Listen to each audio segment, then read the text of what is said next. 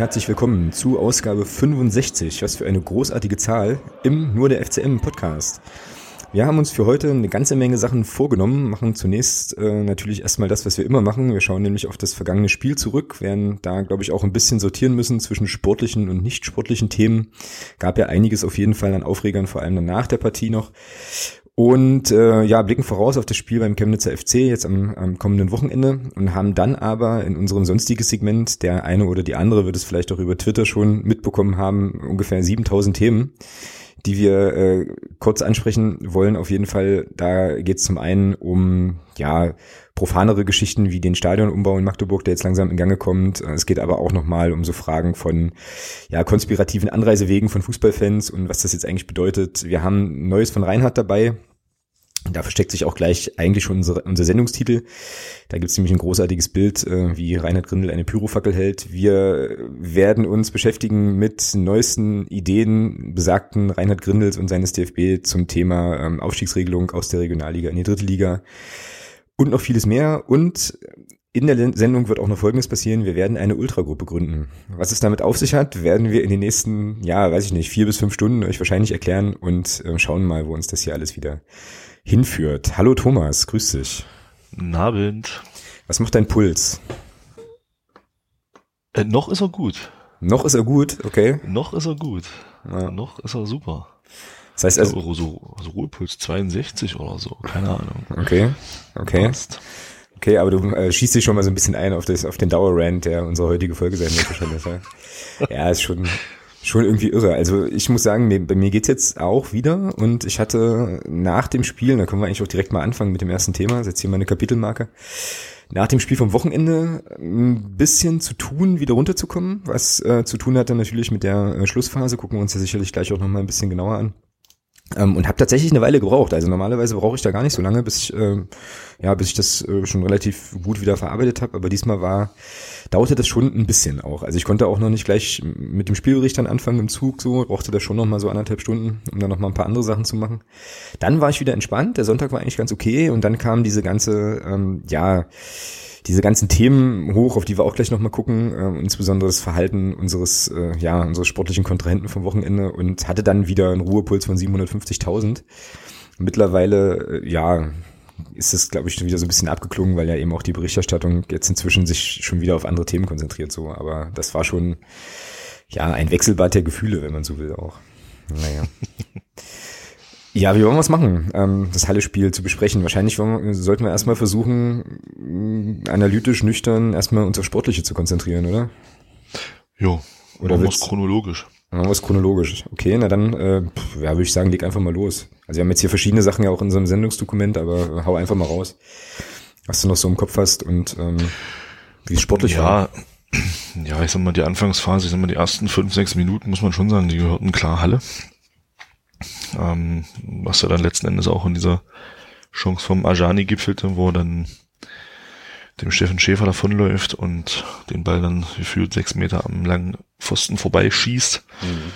Gott sei Dank auf der richtigen Seite des Tors. Und ja, naja, und dann kam eben diese, diese achte Minute, ja, mit dem Tor des Monats von Christian Beck, ja. Wo wir uns, glaube ich, alle angeguckt haben und gesagt haben, hä? Ja, ja, ja wie jetzt? Na, ich habe ja nicht mehr die Körper, ich habe ja die Bewegung gar nicht verstanden. So, also ich hab, also ich konnte das gar nicht verarbeiten, wie, wie sozusagen, also was, was, also wie, wie Christian Beck sich in dem in der Situation bewegt hat und dass das dann auch noch zu einem Tor führte. Also das war schon ziemlich schräg. Ja, es war halt irgendwie cool. Ja. Also er sagte im Interview hinterher selber, dass er sich, dass er äh, schon darauf spekuliert, sage ich mal, dass der, dass der Müller da rauskommt aus dem Tor und aufgrund dessen zieht er halt zurück so ein bisschen und dann sieht er eben, dass der Müller halt nicht rauskommt und dann wuchtet er da irgendwie in, in bester Slatan Ibrahimovic-Manier das rechte Bein nach oben und ähm, ja, lupft, schlänzt, keine Ahnung, den Ball dann da in die lange Ecke, ja. Also war halt einfach geil, muss man einfach sagen. Mhm. In der Situation das Ding halt auch so zu treffen, ja. Und ähm, klar kann man sagen, gewollt, nicht gewollt, die Bewegung war gewollt und damit war das auch so gewollt in meinen Augen. Dass ja. er natürlich so reingeht, okay, ja, kann man drüber streiten, aber an sich, denke ich, war, die, war diese ganze Bewegung schon so geplant. Also dann, nachdem er dann in Sekundenbruchteilen entschieden hat, ah, ich gehe doch nicht zum Kopfball. Ja, ja ich glaube, ja, also ich glaube, ja. ich glaube, das ist auch schon eben eine Stürmer oder eine Torjägerqualität, dann halt da nicht beizudrehen, sondern irgendwie noch zu versuchen, irgendwas an den Ball zu kriegen ähm, und das Ding dann aufs Tor zu kriegen. Und ich muss ja auch ganz ehrlich sagen, dass ich irgendwie finde, dieses Glück, was er in dem Moment vielleicht auch ein kleines Stückchen hatte, das hat er sich einfach auch verdient. Also es ist natürlich gleich wahrscheinlich wieder eine Phrase oder so ein bisschen platt, aber ähm, ja, wir haben es ja hier oft genug im Podcast auch besprochen, so wie der immer ackert und ähm, sich da in, den berühmten Dienst der Mannschaft stellt und so, darf so ein Ball dann doch sehr, sehr gern auch mal reinfallen. Also und vor allem auch in so einem Spiel, das war schon vollkommen in Ordnung. Ja, ich sag mal, die Leistung von ihm gegen Köln war ja auch schon, war genau. ja auch wieder besser. Also es war ja, er hat sich da auch Chancen erarbeitet gegen Köln, da hat er eben dieses Glück nicht gehabt, ja. Gerade bei der Szene, wo der Tim Boss den, den Ball da gegen Köln dann noch an, an die Latte lenkt. Das hat er jetzt gehabt. Hat sich das Tor verdient und ich hoffe mal, also ich wünsche ihm wirklich, dass er jetzt so ein bisschen auch wieder, ich sag mal, in so eine, in so eine Serie reinkommt, wo er jetzt auch mal wieder häufiger trifft. Ja. Mhm. Das wäre für ihn, für uns sowieso, aber für ihn ja auch. Ich meine, er ist Mittelstürmer und äh, da misst du dich letzten Endes auch selber an Toren und nicht an gelaufenen Kilometern. Das ist einfach so. Genau. Ja, na, dann das 2-0. Ja, so. ja. Was ich halt auch überragend gespielt fand. Also, na, Julius Düker hat da eine, beweist da wirklich gute Übersicht und äh, legt dem, dem Michael Niemeyer den Ball dann auch gut hin und, und, so ein Ding verwandelst du dann eben, wenn du so ein Selbstvertrauen hast, wie es der Michael Niemeyer zurzeit hat, ja. Trockener Abschluss, nicht groß geguckt, nur geguckt, wo der Torwart steht und dann hauen wir das Ding mal in die lange Ecke. Ja, so muss das sein, genau so. Ja. Wobei, ähm, also das ist vorbei, aber äh, es gab, glaube ich, schon Parallelen bei beiden Toren. Ich habe mir das vorhin jetzt hier in Vorbereitung auch nochmal in der Zusammenfassung eben angeschaut und ähm, in beiden Situationen wird halt die Abwehr von Halle mit einem hohen Ball äh, eben überspielt. Ne? Also in der ersten Szene, in dem ersten Tor ist es ja, äh, glaube ich, Richard Weil, der da aus dem Mittelfeld einen langen Ball spielt auf Suvislo, der den dann ähm, als Kopfball verlängert. Ne? Und ich habe dann da auch jetzt nochmal genau hingeguckt. Also Christian Beck stand da blitzeblank. Ja, also die beiden Innenverteidiger, die da, also die hatten ja, die den, haben auf Abseits gespielt. Ja, und die haben, haben auf Abseits gespielt ja. und haben halt, aber der eine hier, der hinten nicht, wer war anders, also real. Der eine von den anderen da, der hat halt ähm, schön geschlafen und genau. dadurch genau. steht er dann völlig frei, ja. Genau. Und beim und beim zweiten Tor, ähm, also der der Pass von Blücher ist natürlich überragend, ja, aber ist halt auch ein hoher Ball der da, ähm, der da genau gepasst hat und dann dem Michel Niemeyer perfekt vor die Füße fällt, der den dann, und wie du ja sagst, ja, mit vollem Selbstvertrauen dann auch direkt, äh, direkt nimmt und dann passte der auch. Äh, also ja. beide Male, beide Male schön überrascht. Das ähm, hat schon gut funktioniert, war cool. Ja, auch, auch überragendes Abwehrverhalten ne, von Halle in der Situation. Der Lindenhahn äh, geht da auf seiner Seite überhaupt nicht mit zurück und lässt den Niemeyer da laufen. Ja, ja. Kann man so machen. Genau. Ja, und die äh, Chance vom, vom Ajani, Ajani, sagt man das, ne? Den Namen. Ähm, die da in der fünf Minute, das war ja eigentlich auch eher so ein Zufallsprodukt. Also ich klopp mir den Ball hinten eigentlich nur raus und dann gibt's halt die eine weiter, also die eine kluge Weiterleitung, ne? Und ähm, da war unsere Abwehr dann so ein bisschen überlaufen an der Stelle. Ja, also da haben wir, glaube ich, tatsächlich Glück, dass er den halt gut verzieht. Das Tor war ja dann eigentlich mehr oder weniger offen. Ne? Also wenn er den gut platziert hat, ging er da eigentlich keine Chance, glaube ich, den zu halten. Aber ja, siehst, du siehst auch in der Situation, dass er, dass er kein kein Vollblutstürmer ist. Weil, also genau. ich habe mir das auch nochmal angeguckt. Ähm, er ist ja vor dem Steffen Schäfer. Also er hat ja diese, ich sag mal so zwei Schritte Vorsprung hat er ja. Aber er bleibt stur auf seiner Linie. Wenn er da einfach ein bisschen mehr Richtung Mitte zieht, dann läuft dann Steffen, dann kreuzt dann Steffen Schäfer und dann hat er gar keine Chance mehr hinzukommen. Dann läuft er ganz allein auf den, auf den Jan Klinker zu. Genau. Also hat man wirklich ein bisschen Glück, dass er da nicht, dass er da nicht einfach noch diese zwei Schritte in die Mitte macht. Weil dann, wie gesagt, dann kreuzt er ihn und dann entweder fault er ihn, dann gibt's rot. Ja, oder er lässt ihn dann laufen, aber kommt halt nicht mehr hinterher, weil er weil er so ein bisschen ins Straucheln dann kommt. Also da hatten wir wirklich Glück, dass er da, dass der sich da so blöd anstellt. Ja. Genau. Ja, und dann kann man, glaube ich, zur ersten Halbzeit sagen, also ich gucke jetzt hier auch nochmal so ein bisschen auf die Sachen, die ich da so mitgemeißelt hatte, dass nach dem 2-0 gab es nochmal eine Kopfballchance vom HFC irgendwie, ähm, nach einer Ecke, glaube ich. Und dann passierte erstmal nichts mehr. So bis zur, also zumindest nichts Bahnbrechendes mehr, so bis zur mhm. 30. ungefähr. Also das hatte schon, das hat schon gesessen, ne, diese beiden Geschichten. Ja, na sicher, klar. Ähm, das war ja, also ich denke, da ging auch der Matchplan vom, vom Jens Hertel ging da auch voll auf in der Anfangsphase. Also gerade auch diese, der Kniff mit Mario Sowislo, da im Mittelfeld einen kopfballstarken Spieler zu haben. Ähm, das hat halt einfach wunderbar funktioniert. Die haben ja, ich glaube, wir haben gefühlt in der ersten Halbzeit jedes Kopfballduell gewonnen im Mittelfeld. Mhm.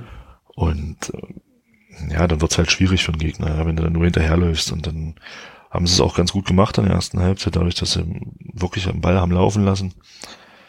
und den Gegner damit auch. Und ja, du hattest eigentlich immer in der ersten Halbzeit nie den Eindruck, jetzt nachdem es dann 2-0 stand, nie den Eindruck, dass Halle da nochmal zurückkommt in der Halbzeit. Na, wobei ich schon fand, dass es zum, äh, also kurz vorm, vor der Halbzeitpause kamen die schon nochmal auf. Also es gab ja dann die Situation, in der sich der Gästeblock äh, leerte. Und kurioserweise in dem Zuge irgendwie, ich schon fand, dass, ähm, dass Halle dann noch mal ein paar Szenen nach vorne hatte und ich hatte mir hier aufgeschrieben, naja, so ein bisschen haben wir uns jetzt auch in die Pause gerettet, also da wurde der Druck einfach noch mal ein Stückchen höher. Ja, letztlich aber auch nur bis zum Strafraum. Ja, ja klar, genau. Ja, also von daher, ich meine, das ist ja das, was, was, was ja scheinbar immer noch nicht, also wir sind jetzt das dritte Jahr in der Liga und irgendwie haben die Gegner immer noch nicht begriffen, oder vor allem dann ähm, Anhänger der Gegner, dass es zwar schön ist, sich den Ball 80 Mal hin und her zu spielen, ja, aber es bringt halt nichts, wenn du nicht in diese entscheidenden, in diese entscheidenden äh, Bereiche kommst. Und das ist nun mal 20 Meter vorm Tor und ab da war Feierabend. Ja, richtig. Ja, und, und das ist, dann lass doch die da spielen. Lass doch die da ihre 732 Pässe spielen, wenn sie das wollen. Das, wenn das alles ohne Raumgewinn ist und letzten Endes ohne Ertrag, ist das alles Schwachsinn. Und das ist halt das, was ich meine. Im Prinzip, klar, die hatten zwar mehr Ballbesitz, ups, die hatten zwar mehr Ballbesitz etc., aber letzten Endes, äh, Jan Klinker musste, musste der in der ersten Halbzeit überhaupt mal eingreifen. Ich glaube nicht. Der, ja, eben. Ich glaube nicht. Ich glaube, die einzelnen Ballkontakte, die er hatte, waren bei einem Ab waren beim Abstoß. Also von daher, das ist halt das, was ich meine. Also klar, die hatten optisch hatten sie ein Übergewicht, dann, ich sag mal so, die letzten zehn Minuten, aber zwingend nichts. Mhm, das, das meine ich damit, wenn ich sage, die haben in der Halbzeit halt keinen, nichts mehr, nichts, nichts auf die Kette gebracht. Ja. Mhm, das stimmt. Ich meine, wir, also bei uns sah das ja ein bisschen anders aus. Es gab dann die Szene von Mario Sowislo ähm, nochmal in der 31. Minute, wo der ähm, Tom Müller heißt er, glaube ich, also Müller auf jeden Fall, der Torwart von, von Halle da nochmal relativ souverän und oder relativ überragend, muss man schon auch fairerweise sagen, so diesen halbhohen Abschluss, der glaube ich sogar noch abgefälscht war, dann noch, noch, noch so mhm. wegkellt irgendwie. Ähm, und dann gab es, kurz, genau, und dann gab es noch diese Szene, wo der, wo der Müller so ein bisschen so einen Abschlag ver, verbaselt und Düker den super erläuft. Über Julius Düker müssen wir übrigens auch gleich nochmal ein bisschen, ein bisschen gesondert sprechen. Ähm, und dann den Ball scharf in den Strafraum spielen kann und ja, da leider das Pech hat, dass dann keiner da stand, der, der das gut verarbeiten konnte. Also was ich damit eigentlich sagen will, ist, dass wir schon auch nochmal Gelegenheiten hatten, eigentlich auch mit einer höheren Führung in die, in die Halbzeitpause zu gehen. Weil, oh. weil 2-0 ist ja immer auch so ein bisschen, ein bisschen trügerisch. Ne? Also wir haben es ja dann auch gesehen in der zweiten Halbzeit. Können wir dann jetzt auch gleich überwechseln, als es da dieses etwas unglückliche Eigentor gab, dass man dann natürlich schon noch mal eiert. So, ne? Und da hast du natürlich mit einem 3-0 oder so, ja, also ich glaube, da wäre die Geschichte echt gegessen gewesen und da hätten wir wahrscheinlich auch alle früher nach Hause gehen können, hätten sie die zweite Halbzeit gar nicht erst anpfeifen müssen. Aber ähm, ja, genau. Gut, ähm, Halbzeitpause und äh, ja, der FCM kommt eigentlich besser raus. Ich fand übrigens, hatte ich vorhin vergessen, ich fand das übrigens auch, dass der HFC äh, zu Beginn des Spiels fand ich auch irgendwie kämpferisch äh, einen Ticken aggressiver war. So, also ich fand die, ja, ich fand die ein bisschen, ein bisschen wacher, unsere halt aber spielerisch dann an der Stelle besser und wie gesagt, spätestens nach dem 1 zu 0, dann war das Ding auch, war das Ding ja dann an der Stelle auch durch. Die Kräfteverhältnisse zurechtgerückt, richtig, aber ähm, ja, zweite Halbzeit wie gesagt, passiert eigentlich auch erstmal lange nichts, ne? So richtig. Ja, es hat, du hast es eigentlich im Griff, ja. Du hast es eigentlich im Griff und äh, dann kommt halt dieses, ja, was war das eigentlich? Keine Ahnung. Das war ein Schuss, der, der geht aufs lange Eck, würde vorbeigehen mhm. und der Christopher Hanke stolpert da irgendwie, warum auch immer, in den Ball rein. Ja. So, und dann liegt Ding da drin. Und mhm. denkst du dir so, hä? Genau. Wie jetzt? Also Chronologe, also der Chronologie folgend hier hatte ich noch einen ähm, Fallrückzieher, Abschluss der anderen im Straf, im Fünfer, der aber irgendwie drüber geht. Genau, und dann halt noch diesen Drehschuss von Düker, der, ähm, das sieht man in den Zusammenfassungen, die ich gesehen habe, sieht man das auch nicht, aber der hatte auch nochmal so eine Szene, wo er da verdeckt nochmal abschließen kann. Der Müller den dann über die Latte ja, schade, wenn der ein bisschen weit aufs Eck geht, ist er, glaube ich, drin. Mhm, genau, und ich glaube, die Szene, zum, die zum Eigentor führt, ist so, dass wir da auf der rechten, auf unserer linken Abwehrseite, also auf der rechten Offensivseite quasi der anderen, da, ich weiß nicht genau, wer es war, aber können ja dann eigentlich bloß Handke und wer spielt da Schäfer, ne, ähm, sich nicht so, nicht Quatsch, äh, Hammann und Schäfer auf der linken Seite sich da nicht so einig gewesen sein und der, der Fetch kommt da zum Schuss. Und das hat, hat man aus unserer Perspektive im Stadion eigentlich ganz gut gesehen. Der Ball wäre halt weggegangen, aber ich meine, Handke läuft halt in der Mitte mit. Ja. So, und konnte dann sich relativ schlechte Luft auflösen und kegelt da so ein bisschen rein und legt das Ding drin. Ja. So, also kann man auch nochmal sagen, also der HFC braucht halt auch uns, um halt bei uns nochmal ein Tor zu schießen. Das ist ja auch nochmal so eine Sache.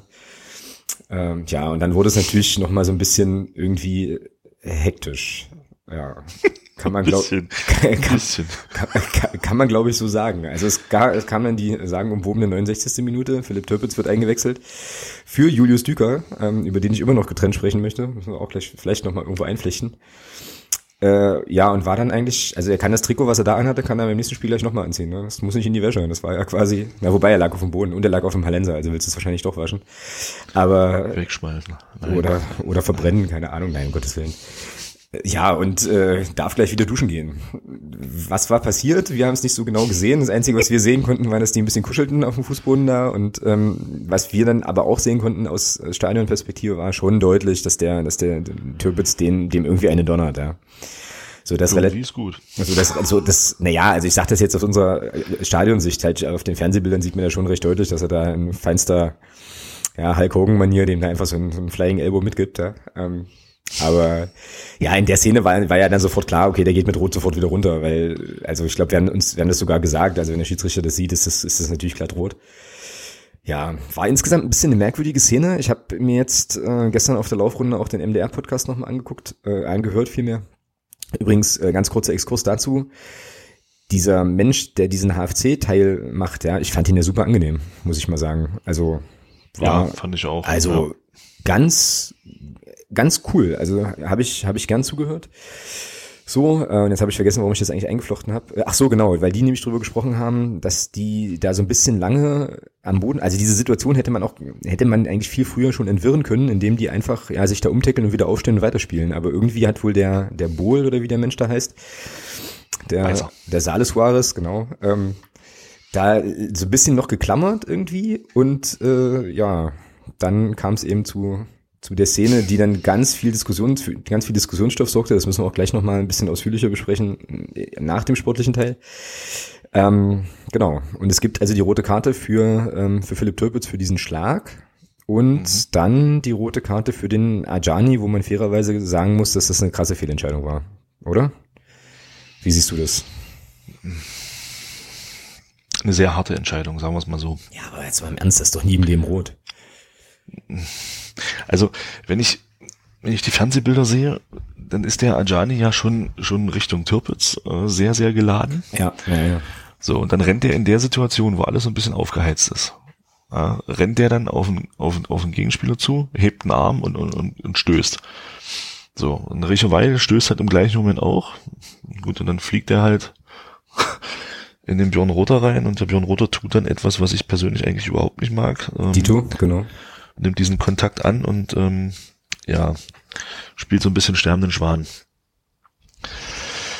Ja, Schiedsrichter sieht das, gibt rot.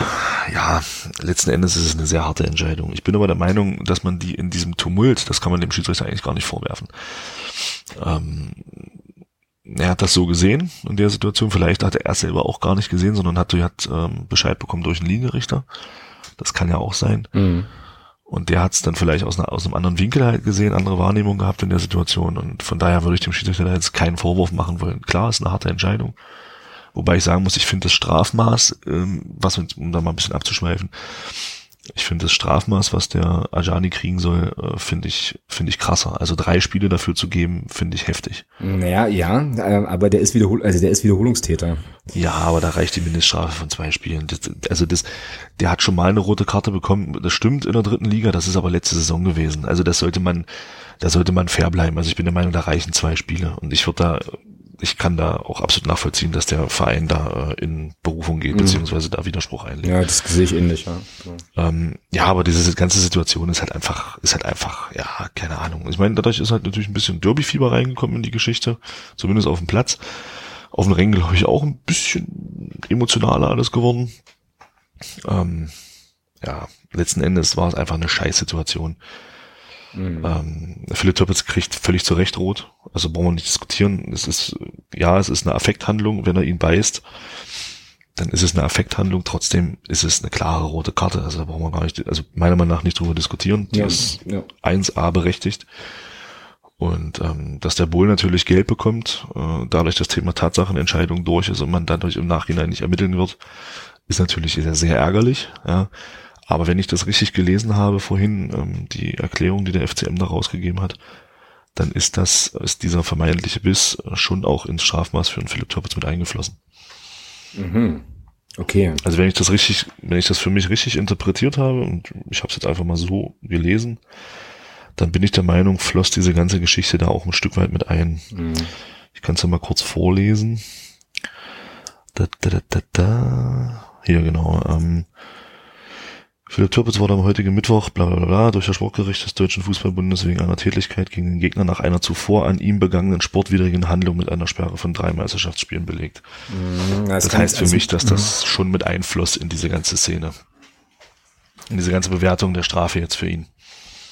Ja, es ist gut möglich. Ne? Also es kann natürlich sein, dass sozusagen das Foul, also das Foul kam ja vom Bohl, ähm, dass das damit gemeint ist, aber es klingt schon tatsächlich so, dass man da nochmal ähm, das nochmal berücksichtigt hat und das würde auch erklären, warum es in Anführungsstrichen nur drei Spiele sind.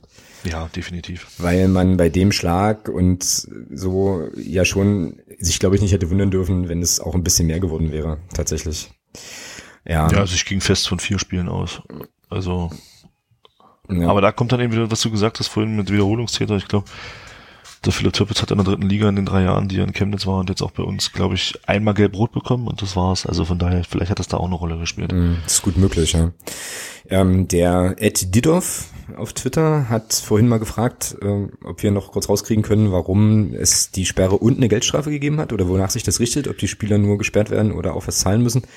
Ich habe dann mal versucht, das zu recherchieren irgendwie in der Kürze der Zeit und war dann mal bei in den Statuten des DFB unterwegs und stellte dort fest, dass ähm, ja, ich habe da nur eine Passage gefunden irgendwie, dass man wohl mehrere Strafformen, die die dann da listen, unter anderem Sperren und Geldstrafen eben auch parallel verhängen kann, aber jetzt nichts gefunden, genau. wonach sich das richtet. Also wahrscheinlich wird das wieder so ein Gusto sein vom äh, ja des Sportgerichts, das dann sagt, okay, jetzt haben wir Bock dann noch mal, ach lass uns kurz den großen Würfel rausholen, äh, 1500 Euro dazu zu packen halt. Nee, ich denke mal, ja. da geht's schon darum, ähm, also ich finde das angemessen, ja, ähm, und ich, ich denke mal, da ging es halt hauptsächlich darum, dazu sagen, okay, das war halt krass sportwidriges Verhalten. Ja. Und das ist eben das, wo ich sage, das ist halt in der Bewertung dann bei solchen Sachen halt auch wichtig. Ähm, er nimmt da schon, auch wenn es eine Affekthandlung ist, er nimmt da schon sehr billigend auch eine Verletzung des Gegners ja, in Kauf. Ja, also wenn der den, wenn der den voll trifft, bricht er dem, bricht er dem irgendeinen Gesichtsknochen, ja. Und ähm, von daher ist diese Geldstrafe in meinen Augen auch angemessen. Und also ich hatte da jetzt auch nicht mehr gefunden, ich hatte auch bloß das gefunden, was du gerade gesagt hast. Ähm, von daher finde ich persönlich das schon angemessen, da auch eine, Geld, eine, eine Geldstrafe zu geben. Mhm, ja. Ja, okay, also wie gesagt, Türpitz ist drei, drei Spieltage oder genau. drei Spiele raus, äh, Ajani auch, ähm, HFC wird. Da hat der Verein aber Einspruch eingelegt, ja. Ja, ja, na, die haben ja momentan offensichtlich viel Kommunikationsbedarf auf vielen Kanälen, dazu kommen wir gleich. ähm, aber äh, genau, also das war dann sozusagen die Szene. Wir sind ja eigentlich immer noch beim sportlichen Teil und ähm, danach, also es war für uns, glaube ich, ein großes Glück, dass sie den Anjani da auch runterstellen, weil ich lehne mich jetzt mal weit aus dem Fenster, obwohl wir das natürlich nie überprüfen können. Aber wenn wir da 10 gegen 11 weiterspielen, dann kriegen wir auf, fressen wir auf jeden Fall noch ein Gegentor. Hm, weiß ich nicht. Bin ich mit, ja, na, weiß nicht, bin mir da schon, war mir da an der Stelle schon sicher und ich fand dann auch irgendwie, dass ähm, der, der HFC mit dem, diesem Zehn-Mann, mit dieser Zehn-Mann-Situation doch irgendwie besser umgegangen ist. Und ich hatte ein paar Mal so ein bisschen, äh, ja, den Schrecken in den Gliedern, bis natürlich, also in der 93. Minute zu der Szene ähm, kommen wir auch gleich, ist natürlich so war, dass du dann sagst, okay, also da müssen wir eigentlich, müssen wir eigentlich zwingend ähm, das 2-2 kriegen. Aber mir war das schon an einigen Stellen echt mulmig und wir hatten ja dann auch tatsächlich nicht mehr viel, bis auf die eine Geschichte dann vom, vom Tobi Schwede in der 88. Minute, was der, was der Müller überragend hält, muss man sagen auch. Aber, ja, aber dann siehst du halt auch mal, wie schnell, der, wie schnell der Kopf auch ins Spiel kommt. Ja, also ich denke mal, Klar. Ähm, was, wie waren denn die Ausgangssituationen? Du spielst 10 gegen 10, das sind nur 20 Minuten. So. Für die ist es die Chance, die Hinrunde, die ja bei denen wirklich nicht, nicht gut lief bis hierhin, einigermaßen zu retten. Ne? Wenn du hier, wenn du hier nach einem 0-2 was holst, feiert dich jeder. So. Für uns, für unsere Truppe war es nachher so, die sehen ja auch, dass Rostock gegen Köln führt zu dem Zeitpunkt. Die wissen auch, dass Paderborn hinten liegt oder verloren hat einen Tag vorher, so rum. Und da kommst du schon ins Grübeln und denkst dir so, scheiße, hoffentlich bringen wir das Ding jetzt hier irgendwie nach Hause. Und dann entsteht genau so ein Spiel.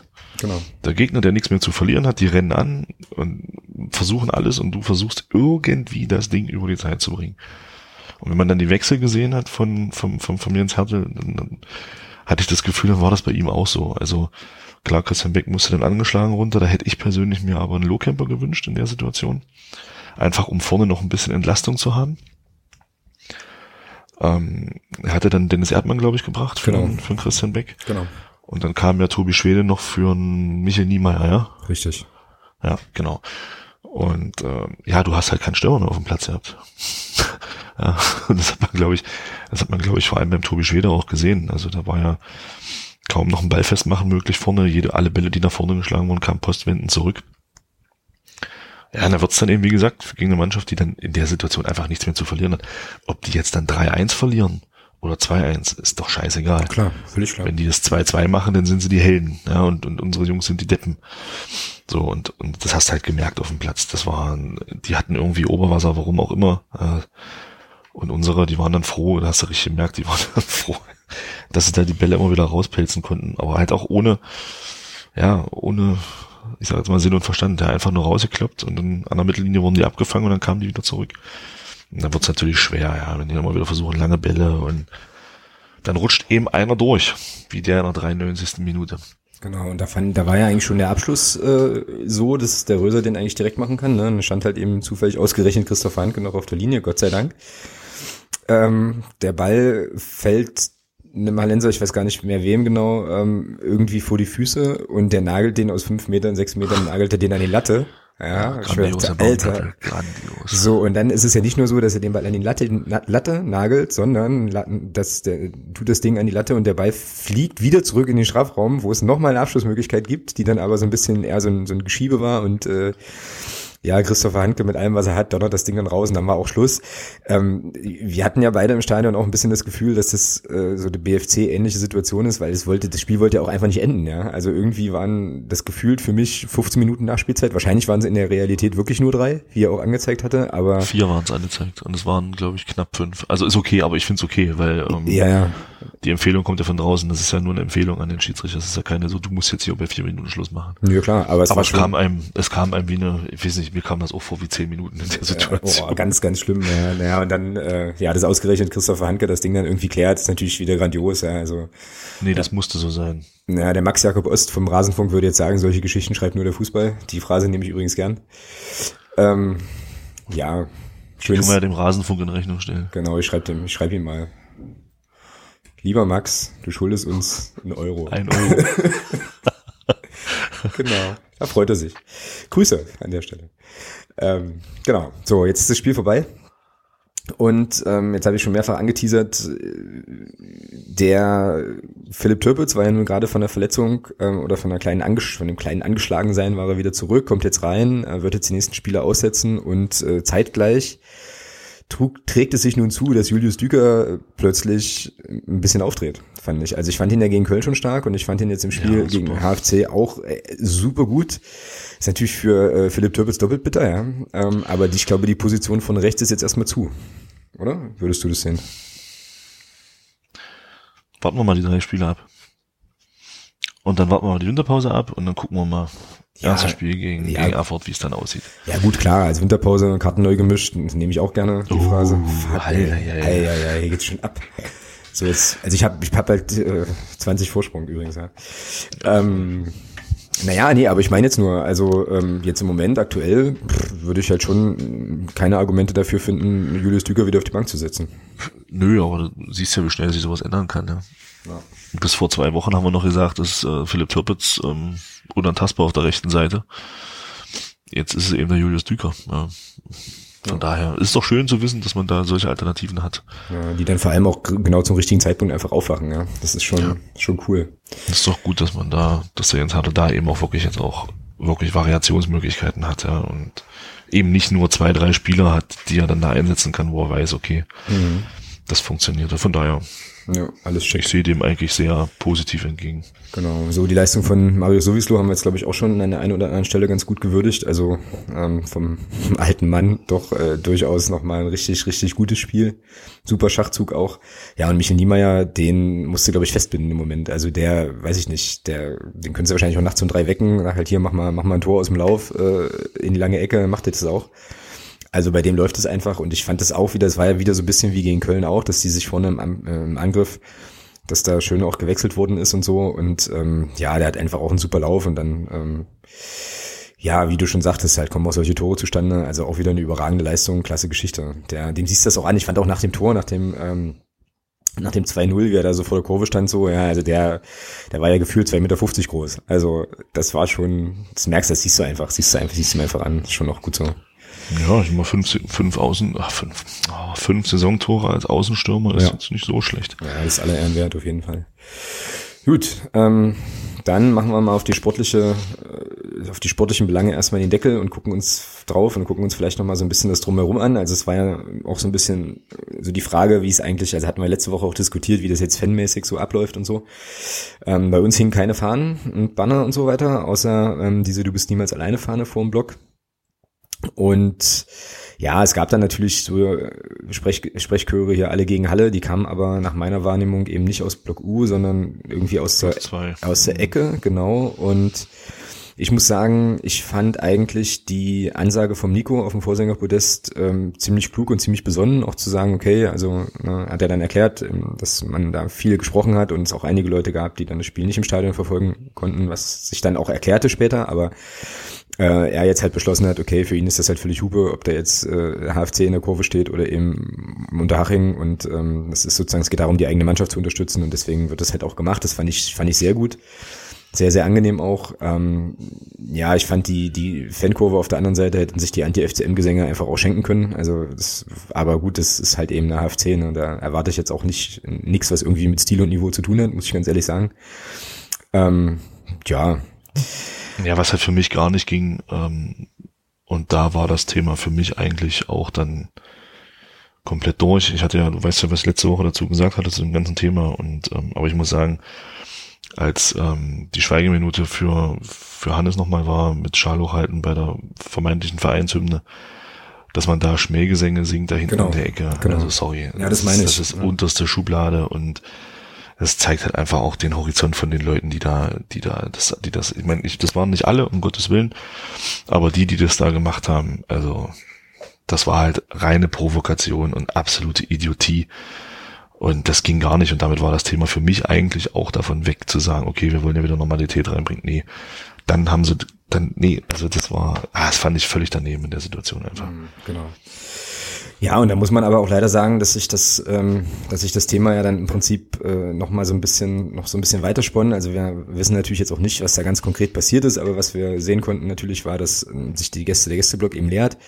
Dann gab es relativ schnell das Gerücht, dass irgendwelche HFC-Fans versucht hätten oder versuchen würden, in den Heimbereich zu gelangen. Es gab da verschiedene Berichte. Ich will das jetzt auch gar nicht so ausbreiten, aber letzten Endes läuft es darauf hinaus, dass es wohl äh, nach allem, was man so lesen und hören konnte, dann doch auch wieder Auseinandersetzungen zwischen beiden Fanlagern gab wo sich, glaube ich, auch beide nicht, äh, ja, quasi in die Intentionen, die da dahinter stecken, auch nicht viel genommen haben, wo ich dann auch sage, das hatten wir ja letzte Woche hier auch, ähm, also das ist ein Punkt, wo ich dann, wo ich es wirklich auch gar nicht mehr verstehe, also mal ganz davon abgesehen, dass ich das ja sowieso, ähm, also ja, weiß ich nicht, dass ich das sowieso immer nicht verstehe, warum man jetzt jemanden, der einen anderen Schal um hat, jetzt not gedrungen irgendwie Gewalt äh, angedeihen lassen muss und sowas, aber sowieso noch mal ein anderes Thema, aber gerade in dem Spiel, ja, dachte ich mir so, dann hinterher auch, ja, weiß ich nicht. Du hast es letzte Woche relativ gut auf den Punkt gebracht, fand ich, neben dir gesagt hast halt, na, die ganzen Ansagen, die es da vor einem Jahr gab, das wird sich jetzt halt erweisen, ähm, was die jetzt wert sind. Und ich fand's also schade und traurig auch, dass man da wieder so die Auseinandersetzung offensichtlich sucht. Also auch natürlich wieder nicht in der gesamten Breite der Fanszene, ist auch klar, aber dass es da eben dann Leute gab, die nach allem, was vorgefallen ist und auf beiden Seiten sich dann da eben noch mal so ein bisschen suchen und wohl zum Teil auch gefunden haben. Also sorry, aber da hört es bei mir dann verständnismäßig auch völlig auf, muss ich ganz ehrlich sagen. Jo. Mehr will ich dazu eigentlich auch nicht sagen. Nee, ne? Genau. Ich fand, ähm, wollte ich jetzt hier auch nochmal einbringen, hatte ich auch ins Dokument geschrieben, werde ich auch verlinken. Ich fand den Kommentar von dem Daniel George sehr gut, den er geschrieben hat beim MDR. Ich weiß nicht, ob du ihn gelesen hast und was du davon hältst. Also es ging um, äh, also er hat es versucht nochmal so ein bisschen einzuordnen, ob das jetzt ein Derby ist und äh, und so weiter. Und ich konnte da viele Sachen, ich werde es verlinken, könnt ihr, könnt euch ja dann auf jeden Fall auch nochmal angucken, wenn jetzt, wer jetzt nicht weiß, wovon ich spreche. Ich fand's, konnte das in vielen Sachen unterschreiben, in einigen Sachen fand ich es ein bisschen überspitzt. Ähm, aber die Quintessenz des Textes war ja so ein bisschen, naja, es wäre vielleicht ganz gut, wenn es diese, diese Paarung jetzt erstmal eine Weile nicht mehr geben würde. Ähm, so. Und das geht mir auch so. Also ich würde sa- sagen, wenn jetzt das Rückspiel in zwei Wochen wäre, bin ich mir aktuell jetzt gerade im Moment sehr, sehr sicher, dass ich da nicht hinfahren würde. So, weil ich einfach, und dann kommen wir auch gleich nochmal auf den ganzen Kram, der danach noch gelaufen ist, weil ich einfach so die Nase voll habe von diesem ganzen Scheiß, der um dieses Spiel drumherum läuft. Ohne Witz jetzt. Also, dass ich einfach, ich kann es, das ist für mich nur noch sehr, sehr schwer zu ertragen. Ich habe auch viele Sachen dann tatsächlich nur von den Überschriften her und so zur Kenntnis genommen und dann gar nicht auch nochmal groß gelesen oder geteilt. Es geht mir so auf den Sack, ja, was, mit, was dann mit dieser Paarung mittlerweile zusammenhängt. Und damit meine ich jetzt nicht das Gedenken an Hannes, das möchte ich explizit da ausschließen und ausnehmen, weil ich das wichtig finde und auch immer wichtig finde. Aber diese ganzen Begleiterscheinungen, dieser ganze Scheiß, ich habe da einfach, ich, ich habe da keinen Bock mehr drauf, so im Moment. Und ja, weiß jetzt auch noch nicht so ganz genau, ob ich da nächstes Jahr dann zum Rückspiel irgendwie auftribble, wird auch ein bisschen davon abhängen, wie der, was der Fanclub so macht und was Block Uso sagt und so. Aber ja, irgendwie reicht's auch. Also ich bin ganz froh, dass das dann jetzt auch wieder so ein bisschen runtergekocht ist inzwischen und ähm, man sich jetzt auch mal wieder so auf so ein paar andere Themen konzentriert. So, ich weiß nicht, wie es dir da geht oder wie es dir auch mit dem Kommentar ging. Ihr hattet da, glaube ich, auch noch ein bisschen so eine Diskussion da auf Twitter über den Text. Ja, ich, ich, ich fand halt das, das Wort Hass wieder ein bisschen hart. Also ähm, ja, weiß nicht, ob das Hass ist, ob man also ich finde, das ist ein ziemlich derbes Wort, äh, um, um sowas zu beschreiben. Ja. Das war eigentlich alles, hatte ich mit Daniel Georgen so ein bisschen diskutiert. Und, ja. ja. Ansonsten fand ich den Kommentar eigentlich recht gelungen, muss ich sagen. Ja. ja. Gut, und dann kommen wir ähm, nach schmalen, was haben wir jetzt hier, 37 Minuten oder so, ähm, kommen wir mal zum ersten Aufreger, der uns beide extrem aufgeregt hat. Also ich habe äh, ich habe zuerst ein Sendungsdokument geschrieben und äh, kommentiert wurde es von Thomas für äh, euch, die, die ihr das ja nicht sehen könnt, mit Großbuchstaben, ich auch. Also, ja, es geht los. Achtung. Ähm, was zum Teufel ohne Witz, also was für Minderwertigkeitskomplexe haben die eigentlich beim HFC? Das ist doch wohl nicht normal. Ja, also es geht mir jetzt hier um die, äh, um die Szene mit oder um diese Diskussion, war das jetzt ein Biss von dem Bohl oder was kein Biss? Diese Diskussion, finde ich, kann man führen. Die kann man, finde ich, auch sachlich führen. Ich finde auch nach dem Spiel gab es da eben Interviews, ähm, wurde auch im MDR-Podcast nochmal sehr deutlich, aus denen schon herauszulesen war, was wohl passiert sein muss und was wohl nicht passiert ist. Aber da so ein Trara drum zu machen und dann, und das ist der, die Oberkrönung, und ich konnte da wirklich nur die ersten drei Zeilen lesen, dieses verdammte hässliche Drecksmaskottchen, was die da am Start haben, halt diese Platten, diesen plattgedrückten Scheißbiber oder was das da ist, in die Bütt zu schicken und ein episch, für mich, für meine, also für mein Dafürhalten, episch langen Text zu verfassen, so nach dem Motto, ich bin ja so traurig, weil die unseren Bohl hier so angehen, mi, mi, mi, und das ist doch so ein guter Junge und so weiter. Ey, was ist bei denen nicht richtig? Was ist denn da los? Wirklich? Ja, also, nee, also ich, ich muss jetzt aufhören, weil ansonsten bin ich jetzt so noch am, am, am rumkeifen, aber das ist so unwürdig und so irgendwie finde ich einem, einem, einem professionellen, also wannabe professionellen Fußballclub einfach auch so unangemessen, das so zu spielen und dann ja und Strafmaß und hier Ajani und alles schlimm und Mimimi und bla und all, also das ging ja überhaupt nicht. Es ging überhaupt nicht. Ich sag dazu gleich nochmal was, aber ich äh, möchte dir natürlich die Gelegenheit geben, mir auch nochmal Dampf abzulassen, so ein bisschen. Ja, ja nee, das ist eigentlich alles gesagt. Ähm, was, was ich halt prinzipiell finde ich um da ein bisschen vielleicht auch Dampf rauszunehmen, prinzipiell finde ich es erstmal richtig, dass sich äh, der Verein, in, in, also gerade in Person auch vom, vom Präsidenten Schädlich und auch vom Manager Kühne, dass die sich natürlich ein Stück weit vor ihren Spieler stellen. Ja, unbenommen, keine ist, Frage. Ja, ist alles richtig, ja. Aber wie du schon sagst, dass dieses, also sorry, dass ein Typ, ich weiß ja nicht mal, wer das bei denen geschrieben hat, ob der das wirklich geschrieben hat, der sich dieses, dieses äh, komische Kostüm da von diesem Hallo Fieder anzieht, ob der das selber geschrieben hat oder ob das irgendeiner vom Hallischen FC geschrieben hat, keine Ahnung, aber das ist also so ein Schwachsinn, ja wenn ich, ja, der Boot ist so ein lieber Junge ist, ach. Also, da so ein Aufriss noch zu machen, ja. Gut, ich meine, ich kann es verstehen, die haben jetzt das fünfte Spiel in Folge hier in der dritten Liga gegen uns nicht gewonnen. Vier davon haben sie verloren. Da versucht man natürlich irgendwo Nebenkriegsschauplätze zu eröffnen. Das ist ein wunderbarer Nebenkriegsschauplatz. Und äh, da kann man so ein bisschen Dampf ablassen über die eigene Unfähigkeit, äh, gegen den FCM zu gewinnen. Und ja, ja. sollen sie machen von mir aus sollen sie nächste Woche nochmal eine Erklärung geben, warum er denn, denn doch nicht gebissen hat und äh, ja. alles Kindergarten. Kindergarten, das trifft's, das trifft's ganz gut. Ja. Ich habe da gleich noch eine Frage an dich, aber erstmal äh, nochmal noch mal eine andere ähm, oder nochmal vielleicht eine Ergänzung dazu. So, äh, wie du sagst, ist richtig, dass sich die Verantwortlichen da vor den Spielern stellen, ist alles okay, aber es ist halt immer die Art und Weise, wie das halt abläuft. Ne? Eben, ich fand halt auch die Äußerung, das ist ja das nächste Ding, das habe ich jetzt hier gar nicht mehr im Sendungsdokument, aber das fällt mir jetzt gerade wieder ein, auch die, die Äußerung von dem Schädlich zum eigenen, zur eigenen Anhängerschaft, fand ich grandios. Die haben sich ja, also, was ist das für ein Vogel, ja? Also die ja, haben sich die haben sich ja so toll benommen und ähm, alles ja. total cool. Ja, klar, also ist ein super Verhalten, wenn du halt irgendwelche Klos abfackelst oder was auch immer, die da an Bränden gelegt haben, keine Ahnung, und äh, Anti-FCM-Gesänge anstimmst und irgendwie noch einen Schal verbrennst. Äh, nee, super Jungs, also sind alles ganz liebe, ganz liebe Leute, ähm, denen ja, ich auch meine Kinder, denen ich auch meine Kinder anvertrauen würde und so, ja. Und Alter, ich habe die ganz, ich habe dann irgendwann habe ich so gedacht, das ist so ein bisschen so, Weißt du, die, die, die haben nix, niemand interessiert sich für die dort in Halle. Ja, jetzt dürfen sie halt mal beim großen FC, ersten FC Magdeburg vor einer entsprechenden Kulisse spielen. Ja, ist doch wahr, weißt du? Und müssen das jetzt bis ins letzte Detail noch rauskosten. Hier, hallo, hallo, hallo. So irgendwie, ich, äh, ich habe jetzt auch noch was zu sagen. Weißt du, wie mir das vorkommt?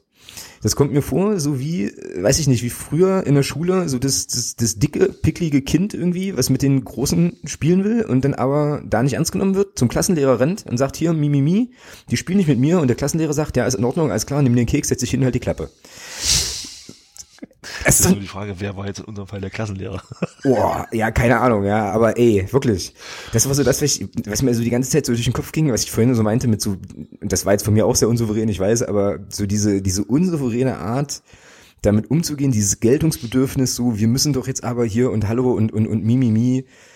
Ja, Schnauze. Du? Also nee, legt euch wieder hin. Also, also, die, da gab es irgendwie auch nochmal eine Sache, irgendwie, irgendwie hat der Twitter-Account vom HFC da auch nochmal irgendwas kommentiert, was wir, glaube ich, gemacht haben. Ich weiß es nicht mehr ganz genau, ich habe das dann auch relativ schnell wieder weggeklickt halt, ja. Äh, also so dieses, dieses befindlichkeitsfixierte Gedöns da äh, geht überhaupt nicht. So, und jetzt kommt meine Frage an dich, mhm. die mich auch beschäftigt hat. Wir nehmen, nehmen wir jetzt mal an, die Situation wäre andersrum gewesen. Ja, also Türpitz wird angedichtet oder Türpitz hätte den gebissen oder wäre angedichtet geworden, ähm, angedichtet worden, dass er gebissen hätte ähm, und er hätte nur Geld bekommen. Glaubst du, dass unser Verein und die Fanszene, die damit zusammenhängt, dass die auch so unsouverän reagiert hätten? Also Hintergrund der Frage ist, ist das jetzt, liegt das jetzt an dem Ereignis oder liegt es einfach an den Leuten, die da unterwegs sind?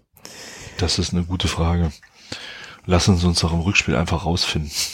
Ja, ich will, ja. Nein, also keine Ahnung. Ähm, das ist halt viel Spekulation. Ne? Das ist jetzt wirklich hier Glaskugel und dann ähm, also eins ist Fakt, ähm, bei uns könnte kein Maskottchen was dazu schreiben, wir haben keinen. Ja, das ist schon mal richtig, richtig. Ja, so, ähm, das ist schon mal gut, ja, dass uns so ein Quatsch erspart bleibt.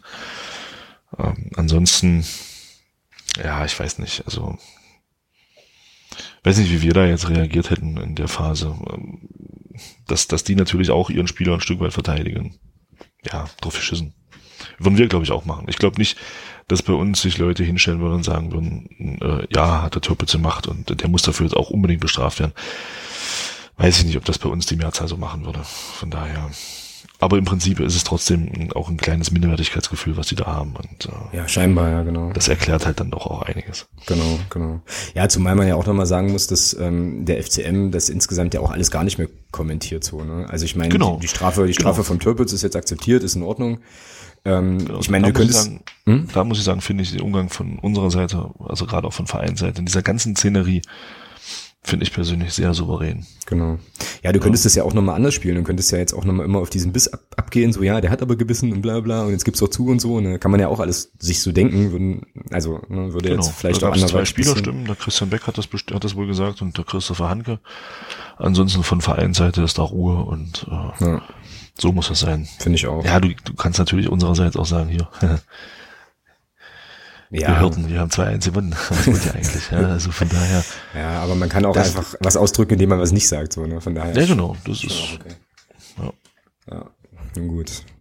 Gut, ähm, die Paarung wird uns jetzt erstmal eine Weile nicht mehr beschäftigen, hoffentlich, ähm, weil das nächste Mal sehen wir die, glaube ich, im Landespokal dort ähm, und ja, dann eben zum Rückspiel entsprechend. Mal gucken, was bis dahin noch so passiert. Wird noch viel Wasser die Elbe runterfließen. Das ist jetzt, glaube ich, tatsächlich die Phrase, die mich 20 Phrasen vor dich bringt. Aber hey, ähm, nein, noch nicht ganz. Ich habe jetzt 39 zu 20. Ähm, ja, die kriegst du noch, die 40. Genau, und ja, also wie gesagt, ich bin recht froh, dass das ganze Thema jetzt erstmal durch ist an der Stelle und dass wir jetzt auch nur 45 Minuten über die gesprochen haben. Und die, und, und ja, die, es, Es war ja auch, wir haben ja auch 20 Minuten mindestens über uns gesprochen, von daher passt das. Ja, ist richtig, genau. Gut, und dann machen wir doch hier mal den Deckel drauf und bewegen uns mal in Richtung Chemnitzer FC und die nächste Paarung, die uns da jetzt also ins Haus steht. Vorschau CFC, also kurzes Break und nochmal so ein bisschen geistig durchlüften auch. Ähm, wie machen wir das am besten? Vielleicht am besten mal mit der Bilanz, die ich hier rausgesucht habe. Ich habe da einen erstaunlichen Fakt gefunden. Ich bin gespannt, ob der stimmt. Auf jeden Fall sind, ist es die Bilanz so, dass es jetzt in der dritten Liga vier Spiele gegeben hat. Ähm, davon haben wir eins gewonnen, zwei gab es unentschieden und eins haben wir verloren. Und sind fünf zu fünf Tore. Insgesamt weist die Bilanz zumindest laut Weltfußball.de 74 Spiele aus, von denen wir 30 gewonnen haben, 20 unentschieden und 24 Niederlagen. So, und jetzt kommt der Fakt, wenn ich das richtig recherchiert habe, dann datiert unser letzter Auswärtssieg in Chemnitz aus der Oberligasaison 90-91. Das also schon verdammt lange her wäre. Es war da der 20. Spieltag und da gab es ein 2 zu 0, Torschützen Heiko Lessig und Uwe Jenich. Also diese, diesen Sieg gab es auf jeden Fall. Ich bin mir auch relativ sicher, dass das der letzte Auswärtssieg war. Ich kann mich zumindest in der jüngeren Vergangenheit an keinen erinnern. Warum sollte das nicht stimmen? Könnte hinkommen, ne? Also wird es dann auf jeden Fall Wenn mal du wieder. das Zeit. recherchiert hast, wird das stimmen. Ja, na, weil wir haben uns ja auch eine Weile, also die Vereine haben sich auch eine ganze Weile dann nicht gesehen. Ne? So. Ja, also wenn du das recherchiert hast, dann wird das seine Richtigkeit haben. Hm, naja, wenn ich dir jetzt sage, wo und wann ich das recherchiert habe, dann könnte es auch durchaus sein, dass ich mich da verguckt habe. Das ging, war nämlich mehr, mehr als nur neben, nebenbei und zwischendurch mit einem halben Auge. Auf jeden Fall in der jüngeren Vergangenheit und in der Drittliga-Vergangenheit auch haben wir da noch nicht gewonnen. Es wird also Zeit, das zu ändern jetzt am Wochenende. Und ähm, tja, die Chancen stehen ja eigentlich nicht so richtig schlecht, weil beim CFC im Moment ja ein paar Sachen so im Argen sind. Also ich hatte dann vorhin noch mal so ein bisschen geguckt, da gibt's wohl auch irgendwie, habe ich es denn offen, warte mal hier, ähm, genau, gibt's vom Sportdirektor Ziffert äh, wohl irgendwie so eine Forderung zusammenzuhalten und einiges auch im Argen. Ich glaube, da sind ja auch, das hatten wir hier auch irgendwie irgendwelche Leute in der Führungsriege zurückgetreten. Sportlich läuft's auch nicht. Da ist man nämlich auf dem, ja, 17. Platz, also punktgleich mit Zwickau, die den ersten Abstiegsplatz belegen. Ja, also es weiß nicht, ich weiß nicht, wie du das siehst, aber für mich ist der CFC im Moment eher so Marke angeschlagener Boxer. Ne? Also könnte halt auch sein, dass die gegen uns einen raushauen, könnte aber auch gut sein, dass wir da ja auf eine Mannschaft treffen, die so mit sich beschäftigt ist, mit sich selbst, dass wir da einfach ganz gute, ganz gute Karten haben. Ja. Ja, klar. Sicher. Das stimmt schon. Aber also im Normalfall nehmen wir mal nur die Tabellensituation. Äh, ich will nicht sagen, es ist ein einfaches Ding, aber solltest du durchaus in der Lage sein, in Chemnitz zu gewinnen. ja. Ja, also das muss auch, ich bin auch der Meinung, das muss auch der Anspruch sein am Samstag.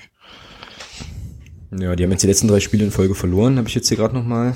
Ähm, zu Hause gegen die Würzburger Kickers 0-3 vor sagenhaften 5500 Zuschauern. Grüße nach Chemnitz, dass sie da nicht noch mehr Gästekarten zur Verfügung stellen, weil das Stadion für die Heimbesucher ja sicherlich auch voll wird. Ähm, und man den Platz eben braucht, dann gab es ja zwei Auswärtsniederlagen, genau. Und das letzte, den letzten Sieg gab es zu Hause gegen Rot-Weiß Erfurt, aber das ist jetzt, glaube ich, auch irgendwie klar, dass ähm, es im Moment äh, nicht so schwierig ist, glaube ich, gegen Rot-Weiß Erfurt auch erfolgreich zu sein. Ja, ist ja einfach so. Also ist ja jetzt auch nicht irgendwie ketzerisch oder so, sondern einfach erstmal ein Fakt. So, sodass die also auch wahrscheinlich schon, also ich meine, klar, die werden ja jetzt auch nicht das Spiel in das Spiel gehen und sagen, wir haben Bock, das zu verlieren. Die wollen wahrscheinlich da schon auch was reißen, aber ähm, ja, sind, gab auf jeden Fall beim Chemnitzer FC schon mal bessere Zeiten. Und ähm, ja, ich bin sehr, sehr gespannt, wie wir uns da schlagen. Wird auf jeden Fall, glaube ich, Ja, ich hoffe doch nicht, dass wir uns schlagen. Ja, das hoffe ich auch nicht. Klar. Ist, ja, ist natürlich für Philipp Tippett so unheimlich bitter. Ja. Er Ja. hat drei Jahre gespielt. Kann mir schon vorstellen, dass er sich so ein bisschen auf das Spiel gefreut hat. Ja, und jetzt muss er zugucken.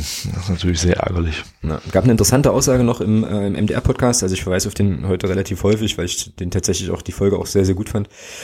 Ähm, und da ging es darum, dass wohl sich Sven Köhler geäußert hat zu Philipp Türpitz und so gesagt hat, dass ähm, er eigentlich ein bisschen verwundert ist, dass Philipp Türpitz jetzt bei uns so eingeschlagen hat, weil so wie er bei uns wohl spielt, war er in Chemnitz immer im Training und hat es aber nicht so richtig, nie, nie so richtig zu 100 Prozent auf den Platz transportiert bekommen. Fand ich auch eine ganz interessante Aussage eigentlich. So, wobei der ja, glaube ich, die ersten beiden, der war, glaube ich, drei Jahre da, ne? Und hatte, glaube ich, Spricht jetzt nicht unbedingt für einen Sven Köhler. das war dann so der, der, der Subtext auch so ein bisschen, dass dann so die Frage war, na liegt das dann nicht vielleicht auch am Coach, ja? Aber äh, ja, also auch nochmal auch noch mal spannend eigentlich. Ja, aber das ist halt wirklich, ich glaube, das ist dann manchmal wirklich so, jetzt, jetzt bringe ich mal, jetzt hole ich mal ein bisschen auf. ich glaube, da das ist dann wirklich auch mal so dieses Thema Tapetenwechsel, ja, das bringt dann auch mal was, ähm, wenn du einfach mal rauskommst, so ein bisschen aus dieser Umgebung. Man war drei Jahre da, ich sag mal, da richtet man sich schon ein Stück weit so ein bisschen auch, glaube ich, ein.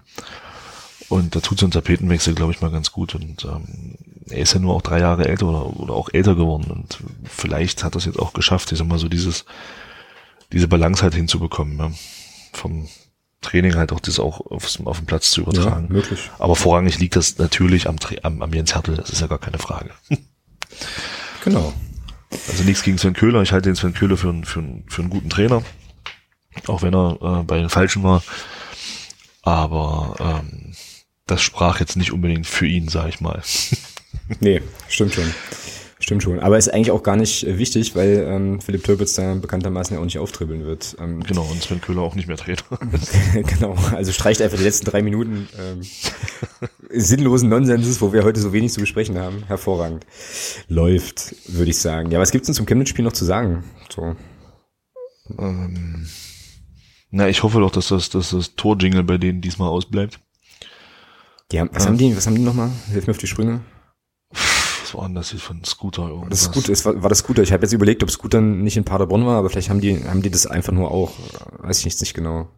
Ja, auf jeden Fall. Ja, ansonsten, wie gesagt, ich glaube, also die Vorzeichen sind klar. Ich denke mal, Chemnitz wird da versuchen, äh, defensiv kompakt zu stehen und uns da kommen lassen. Ich glaube nicht, dass Chemnitz da versucht mitzuspielen.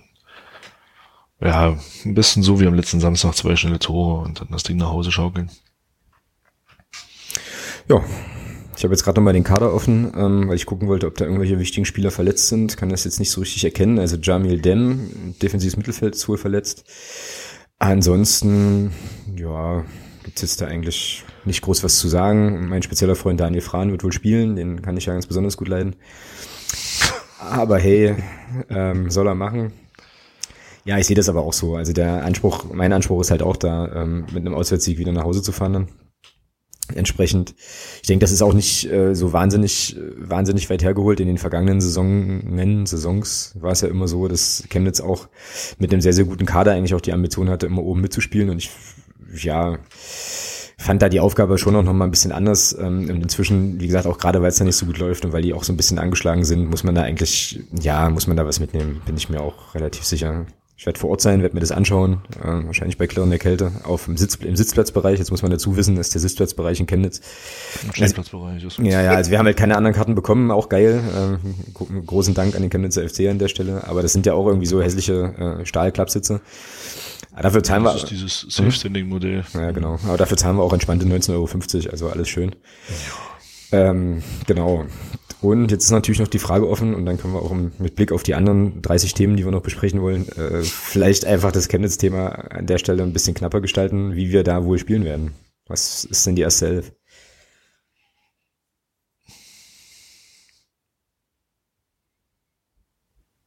Hm. Mit elf Mann. Ah, Äh, Fangen wir mal vorne an. Also ja, es gibt ja keinen Grund, vorne irgendwas zu ändern, es sei denn, es ist jemand verletzt. Ähm, von daher, die offensive Reihe wird wieder Niemeyer, Beck und Düker sein. Rechts wird Nils Butzen wieder spielen. Tobi Schwede ist wieder da, wobei ich glaube, auch wenn es schwierig war, aber ich glaube, er, also er hat in meinen Augen am Samstag nach seiner Einwechslung nichts gezeigt, was irgendwie darauf schließen lässt, dass er am Wochenende von Anfang an spielt. Auch wenn es schwierig war, keine Frage. Ja, aber ich, also würde ich gerade sagen, es war ja schon wirklich eine besondere Ja. Situation. Ne? Sicher, aber und ich glaube auch, dass er noch nicht so ganz bei 100 Prozent war. Von daher glaube ich, dass wir die gleiche Aufstellung sehen wie gegen Halle, nur eben, dass äh, Erde von Anfang an spielen wird für für na für Marius sowieso. Genau. Also müssen wir eigentlich in unserer äh, in unserem Dokument nichts ändern. genau. Genau.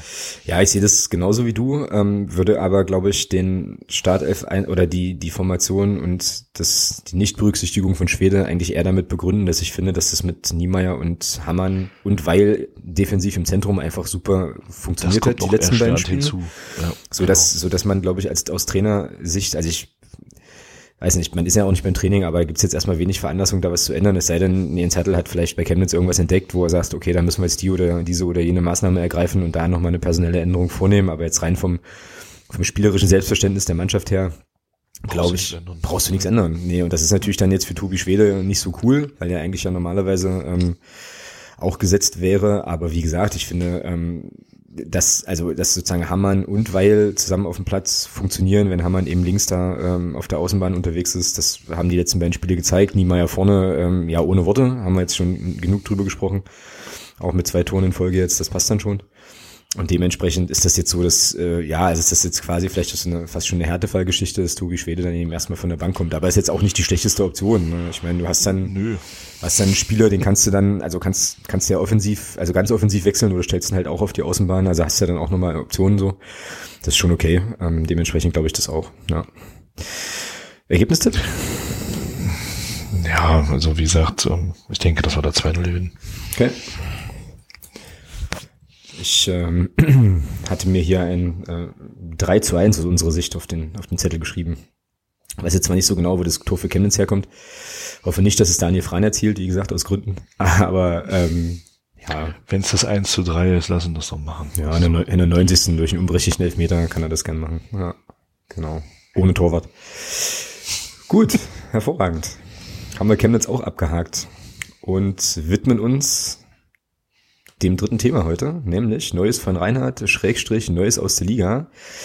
Und äh, hier haben wir unseren Sendungstitel, der vor der Sendung schon feststand, was ja wirklich wenige wissen, aber Reinhard Grindel Pyrogott. Was für eine geile Fotomontage. Ich glaube, die kam aus Jena.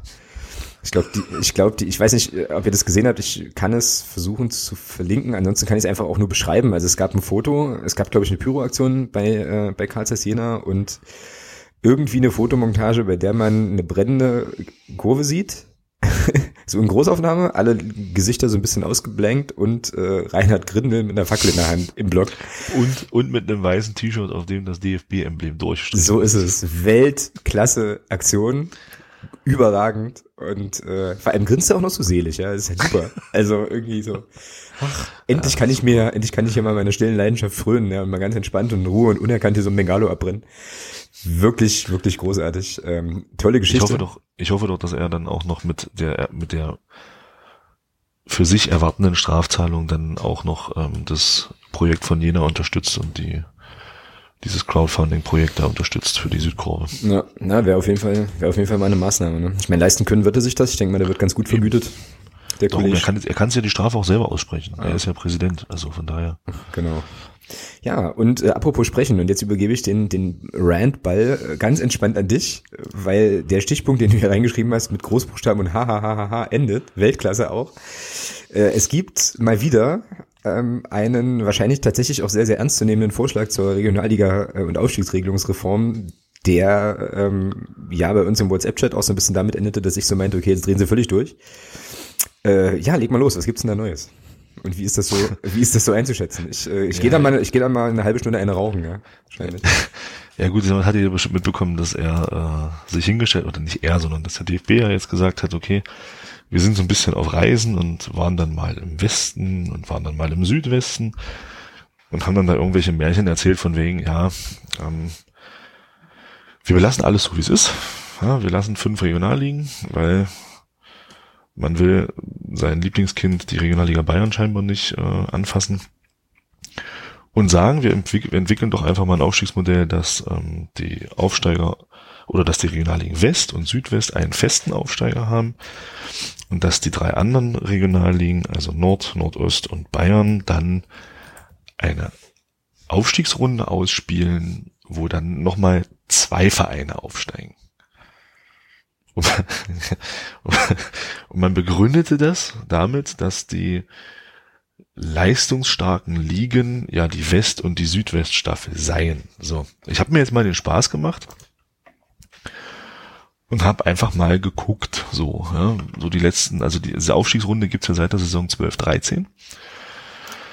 Jetzt kann man ja zu diesem ersten äh, ja, Relegationssieger sagen, was man will. Ich mag die auch nicht, aber sie haben es geschafft.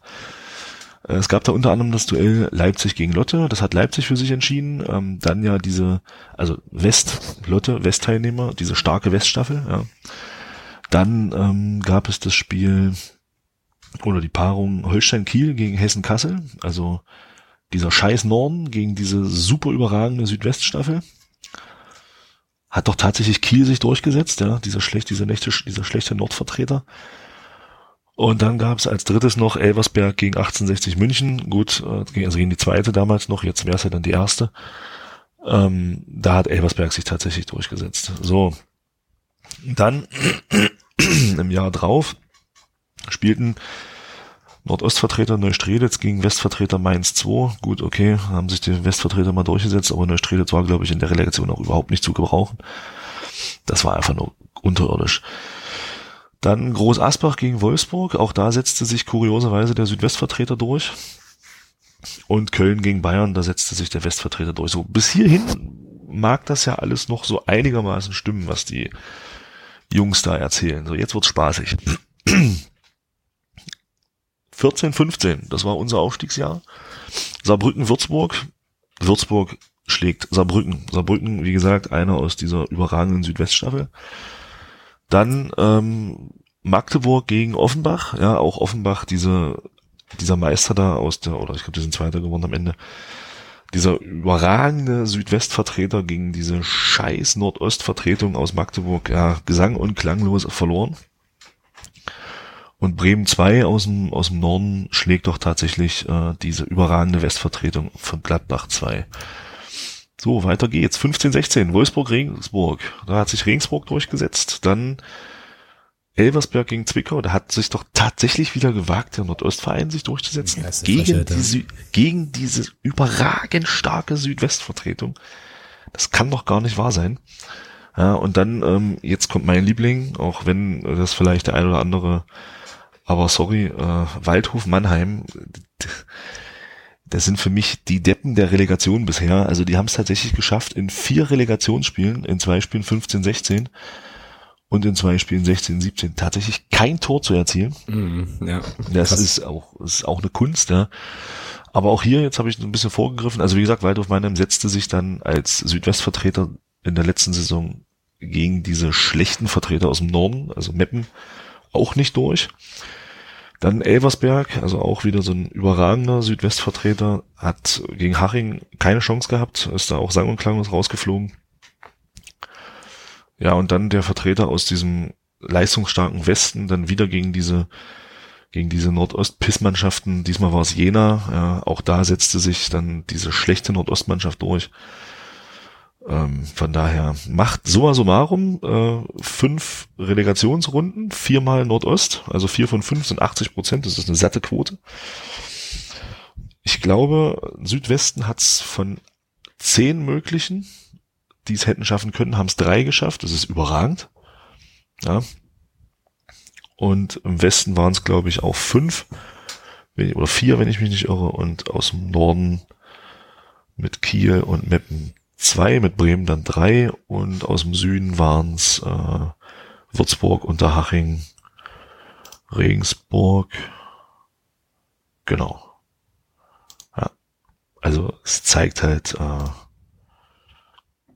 dass das völliger Schwachsinn ist, da von leistungsstarken Staffeln zu sprechen. Ja, mir zeigt das aber, ja, mir zeigt das aber, ja, richtig, gehe ich voll mit, aber mir zeigt das ja noch was ganz anderes. Mir zeigt das nämlich, dass man offensichtlich dort so gute Lobbyarbeit betrieben hat, dass ja, man, absolut. dass man jetzt sagt, naja, okay, wir müssen doch aber aufsteigen. Und wir kriegen es ja alleine nicht gebacken, also äh, machen wir das jetzt so. Äh, und das ist ein Witz, also es ist ein absoluter Witz. Ich will jetzt auch die ganzen anderen Sachen, die wir da, ähm, also die es da jetzt auch in der Woche noch gab, ähm, zwei Anträge NOFV etc., diese ganze Diskussion gar nicht nochmal aufrollen, ja. Aber dieser Vorschlag ist, ist, ja, du änderst ja nichts. Ist Wettbewerbsverzerrung auch so? Also entweder, das ist doch, das ist doch Quatsch, ja. Also entweder ähm, haben jetzt alle Mannschaften die gleichen prozentualen Chancen, das eben zu schaffen oder nicht zu schaffen, oder man macht halt grundlegend was anderes, ja. Aber dieser Vorschlag ist ja wirklich so, dass du sagst, okay, ähm, fester, fester Startplatz in der dritten Liga für die, für die Mannschaften und das, das riecht für mich ganz, ganz säuerlich so, also schon übel. Ja, vor allem, du änderst doch nichts. Also trittst an, äh, die Regionalliga-Aufstiegs, also diese ganze Aufstiegsprozedere zu reformieren. Und was änderst du? Nichts. Genau, genau. Im Geg also du schaffst sogar noch ein Problem mehr. Weil von fünf, von fünf Ligen steigen nur vier auf. Also äh, du änderst ja nichts. Vorher, gut, vorher waren es drei, ja, klar. Aber das ist doch Schwachsinn. Du hast dann vier Absteiger aus der dritten Liga, aber du schaffst halt, du schaffst ja nichts Neues. Im Prinzip, du hast eine Aufstiegsrunde, die letzten Endes, das ist ja auch eine Wettbewerbsverzerrung. Also nicht Ja, nur, weil dann zwei, nicht nur, weil zwei aufsteigen, sondern weil die drei, die diese Aufstiegsrunde keine Planungssicherheit haben. Jetzt stell dir mal vor, du wirst Erster im Nordosten. Nehmen wir mal Cottbus. Ja, und du musst dann in dieser Aufstiegsrunde, du kannst doch gar keine Verträge abschließen, bevor diese Aufstiegsrunde erledigt ist. Mhm. Bis dahin haben aber andere Vereine schon ihre, ihre Kader zusammen. Das kann ganz blöd laufen. Ja, du hast bis zur, bis zum Abpfiff dieser Relegationsspiele keinerlei Planungssicherheit. Aber der Est, der, der West- und der Südwestvertreter aus diesen überragend starken Ligen, ja, die haben Planungssicherheit. Die können im Prinzip, wenn sie Glück haben, schon vier Spieltage vor Saisonende für die, für die Drittligaplanung oder mit der Drittligaplanung anfangen. Und die anderen, die müssen dann, weil sie eben vielleicht auch 17 Punkte Vorsprung haben, aber sie haben ja nicht die Garantie, dass sie aufsteigen. Das ist doch riesengroßer Scheiß. Ja, klar, genau. Und vor allem, Also- das ähm, potenziert das Problem nochmal in eine andere Richtung, nämlich nach oben. Ähm, nach dem, was du jetzt sagst, völlig richtig. Die beiden Aufsteiger aus den besagten Staffeln ähm, können halt ihre Kader dann ähm, festmachen und die haben ja dann auch in der darauffolgenden Drittligasaison den entsprechenden Vorteil. Ne? Also können sich dann eben vielleicht äh, auch ja, keine Ahnung, schneller, schneller retten, keine Ahnung, hast nicht gesehen, ähm, steigen vielleicht nicht ab, währenddessen vielleicht die äh, Vertreter, die dann da hochkommen, dann eben noch stärker zu kämpfen haben. Das heißt, die, du verankerst die ja dann potenziell ähm, schon noch mal nachhaltiger in der Liga. So, also du schießt sie ja nicht nur einfacher nach oben, sondern hast, gibst denen auch noch Möglichkeiten, sich da auch noch schneller zu etablieren, weil sie eben halt eine längerfristigere Planungssicherheit haben. So, also das ist ja quasi eigentlich dann gleich eine doppelte Benachteiligung. Einmal in der Aufstiegssaison selbst und dann in der Saison danach. Tja. Also das ist schon, das ist schon eine ganz schöne Frechheit. Das Problem ist nur, ich habe so in meinem Bauchgefühl, dass das tatsächlich die Option ist, die es wird. Ich kann dir nicht sagen, warum, aber irgendwie klang das für mich, also nach allem, was ich so quer gelesen habe, so, So als Fest. so, dass, so, so dass die finden, das wäre eine, so, so ein dufter Vorschlag. So ist doch jetzt ein tolles, ist jetzt ein toller Kompromiss. Wir haben uns jetzt alles angehört und das ist jetzt unser, unsere Empfehlung. Und ja klar, wir können über die anderen Vorschläge gerne abstimmen, so, aber Leute unter uns Gebetsschwestern, ähm, ne, wir wissen doch eigentlich schon, wie es ausgeht. So, hö, hö, weißt du, so kommt mir das, kommt das bei mir an, aber kann auch dolle täuschen. Weiß ich nicht. Nee, so kommt das bei mir auch an, dass das im Prinzip schon mehr oder weniger durch ist. Ja. Schöne Sache. Für mich, weil die interessante, also für mich interessant ist ja nochmal zu sehen, wer denn darüber letzten Endes abstimmt. Ja, das weiß ich Ja. gar nicht. Weißt du das zufällig? Also ich weiß, dass bei der letzten, bei der letzten Regionalliga-Reform, also wie gesagt, Betonung liegt auf Regionalliga-Reform, ähm, hatten sogar die 36 Profivereine aus der ersten und zweiten Liga Stimmrecht. Okay. Kann mir mal einer erklären, was das soll? Also wenn das jetzt in dem Fall auch wieder so läuft, dass die DFL dort in Form ihrer, also dass die, dass die Mannschaften dort in Form der DFL auch ein Stimmrecht haben. Ja, was soll denn das? Was hat denn bitte, was hat denn bitte Borussia Dortmund oder Bayern München oder der Hamburger SV, was haben die denn mit der Regionalliga zu tun? Nichts. Das ist eine sehr, sehr gute Frage halt. Aber da bin ich tatsächlich, also da weiß ich gar nichts drüber, wie das, wie das ist. Also da würde mich echt mal interessieren, wer das letzten Endes entscheidet, dass die, dass die Landesverbände nachher darüber abstimmen, das ist klar. Aber ich, beim letzten Mal waren da wirklich in dieser Entscheidungsfindung auch die 36 Profiklubs dabei und das geht für mich nicht. Das ist ein Unding. Ja, ist auf jeden Fall merkwürdig, ja. Es ist am 8. Dezember. Danach werden wir mehr wissen. Und ich wäre ja sehr dafür, ich hätte jetzt fast gesagt, dass wir das Thema bis dahin vertagen, aber wir nehmen ja auch nur noch zweimal auf bis dahin oder so. Also von daher ist das jetzt auch nicht so schwierig. Aber da wird's definitiv dann halt, warte mal, wird's da definitiv eine Entscheidung geben? Also die werden am 8.12. auf diesem außerordentlichen Parteitag diese Vorschläge diskutieren und dann soll es eine, naja, was auch immer das da Delegiertenversammlung, keine Ahnung, ähm, und dann wird es doch eine Entscheidung geben, wie sie es machen wollen. So habe ich das jedenfalls verstanden. So habe ich das auch verstanden. Ja. Genau, ja gut. Und dann werden wir einen Tag nach unserer Mitgliederversammlung, um das ja auch gleich nochmal eingebracht zu haben, werden wir das dann wissen. Bin sehr, sehr gespannt. Aber ähm, ich glaube, wir haben die Regelung, die es nachher wird, haben wir tatsächlich jetzt gerade schon diskutiert und das wäre echt, das wäre echt ein Witz. Aber nun ja, das ist nicht der, nicht unbedingt das Schrägeste, was in der, äh, in den letzten Tagen im Fußballkontext, auch in unserem unmittelbareren, mittelbaren, unmittelbaren Fußballkontext so passiert ist. Dazu kommen wir gleich noch.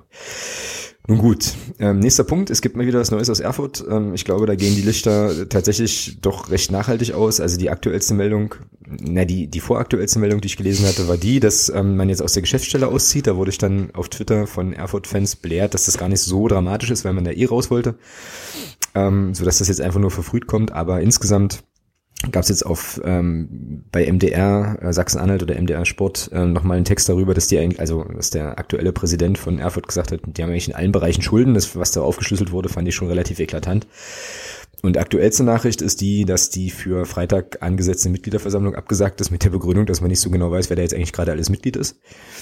Was ich schon heftig finde, muss ich sagen. Also man So, kann man kann darüber schmunzeln, ja, aber man muss sich das wirklich mal auf der Zunge zergehen lassen. Also wie krass chaotisch muss es in einem Verein zugehen, wenn du tatsächlich nicht mal sagen kannst, wer jetzt gerade aktuell zu deinem Mann gehört. So, jetzt hatte ich dich unterbrochen, beziehungsweise nicht nicht dazwischen grätschen lassen. Sorry, leg los. Na, es geistert wohl, also der Twitter-Account rwe.com ähm, hat hier noch was gepostet heute.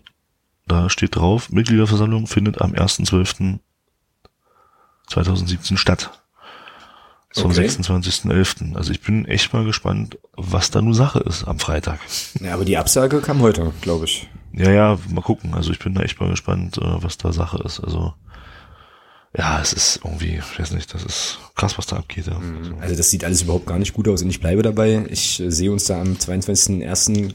noch kein ernsthaftes Pflichtspiel bestreiten. So. Warum nicht? Na, weil, weiß ich nicht, also ich weiß ja nicht, wie schnell man da so einen Laden zusperren kann, aber wenn es jetzt schon so weit ist, dass die nicht mehr genau sagen können, was, was, also was überhaupt Sache ist. Also die Begründung, ich muss das jetzt aus dem Kopf ein bisschen rekonstruieren, ähm, aber die Begründung für die Absage der MV ist ja, dass man zum einen nicht sagen kann, wer überhaupt Mitglied ist, weil, naja, weil man halt, naja, weil man halt nicht, weil man wohl immer noch keinen kompletten Zugriff auf die Konten hätte und dementsprechend auch nicht genau sagen kann, und das ist schon relevant, finde ich, nicht genau sagen kann, wer jetzt aktuell überhaupt stimmberechtigt wäre. So. Und das ist relevant, wenn du jetzt irgendwas abstimmen lässt und, Ja, das, wird, Frage. und das wird dann knapp, weißt du, und dann stellt sich aber raus, dass 20 Prozent der Menschen, die dort waren, gar nicht hätten mitstimmen können, hast natürlich noch ein viel größeres Problem. Und Problem zwei ist, sie können aktuell, so ist die Begründung, wenn ich die richtig im Kopf habe, ähm, gar nichts zur aktuellen finanziellen Situation und auch zur Zukunftsprognose sagen, weil sie schlicht und ergreifend nicht überblicken können gerade. Und das ist schon, also das ist schon eine Nummer, die für mich sehr stark darauf hindeutet, dass da eher früher als später irgendwie die Lichter ausgehen. So. Und ich bin da gar nicht so richtig, also ja, das, aber das, da, da kenne ich mich auch in diesem ganzen Prozedere nicht so richtig aus, was das dann bedeuten würde, wenn man jetzt, also ob man, ob das überhaupt geht, zu sagen, wir machen jetzt von jetzt auf gleich da den Laden zu und was das dann für Konsequenzen auf den Ligabetrieb hätte. Ob das überhaupt möglich ist, eine Drittligamannschaft, ach, da fällt mir noch eine Frage ein, ähm, eine Drittligamannschaft quasi so mit sofortiger Wirkung vom Spielbetrieb abzumelden oder so, keine Ahnung. Ähm, genau, jetzt ist mir die Frage, die ich stellen wollte, wieder entfallen. Das ist so unfassbar. Es ist auch, es ist ja auch schon spät und ich bin auch sehr, sehr müde, aber ähm, ach doch, genau, jetzt fällt es mir wieder ein. Tada. Ähm, hatte ich mit dem, mit dem Stefan, den wir hier von Unterhaching auch im äh, Podcast zu Gast hatten, auf Twitter kurz andiskutiert.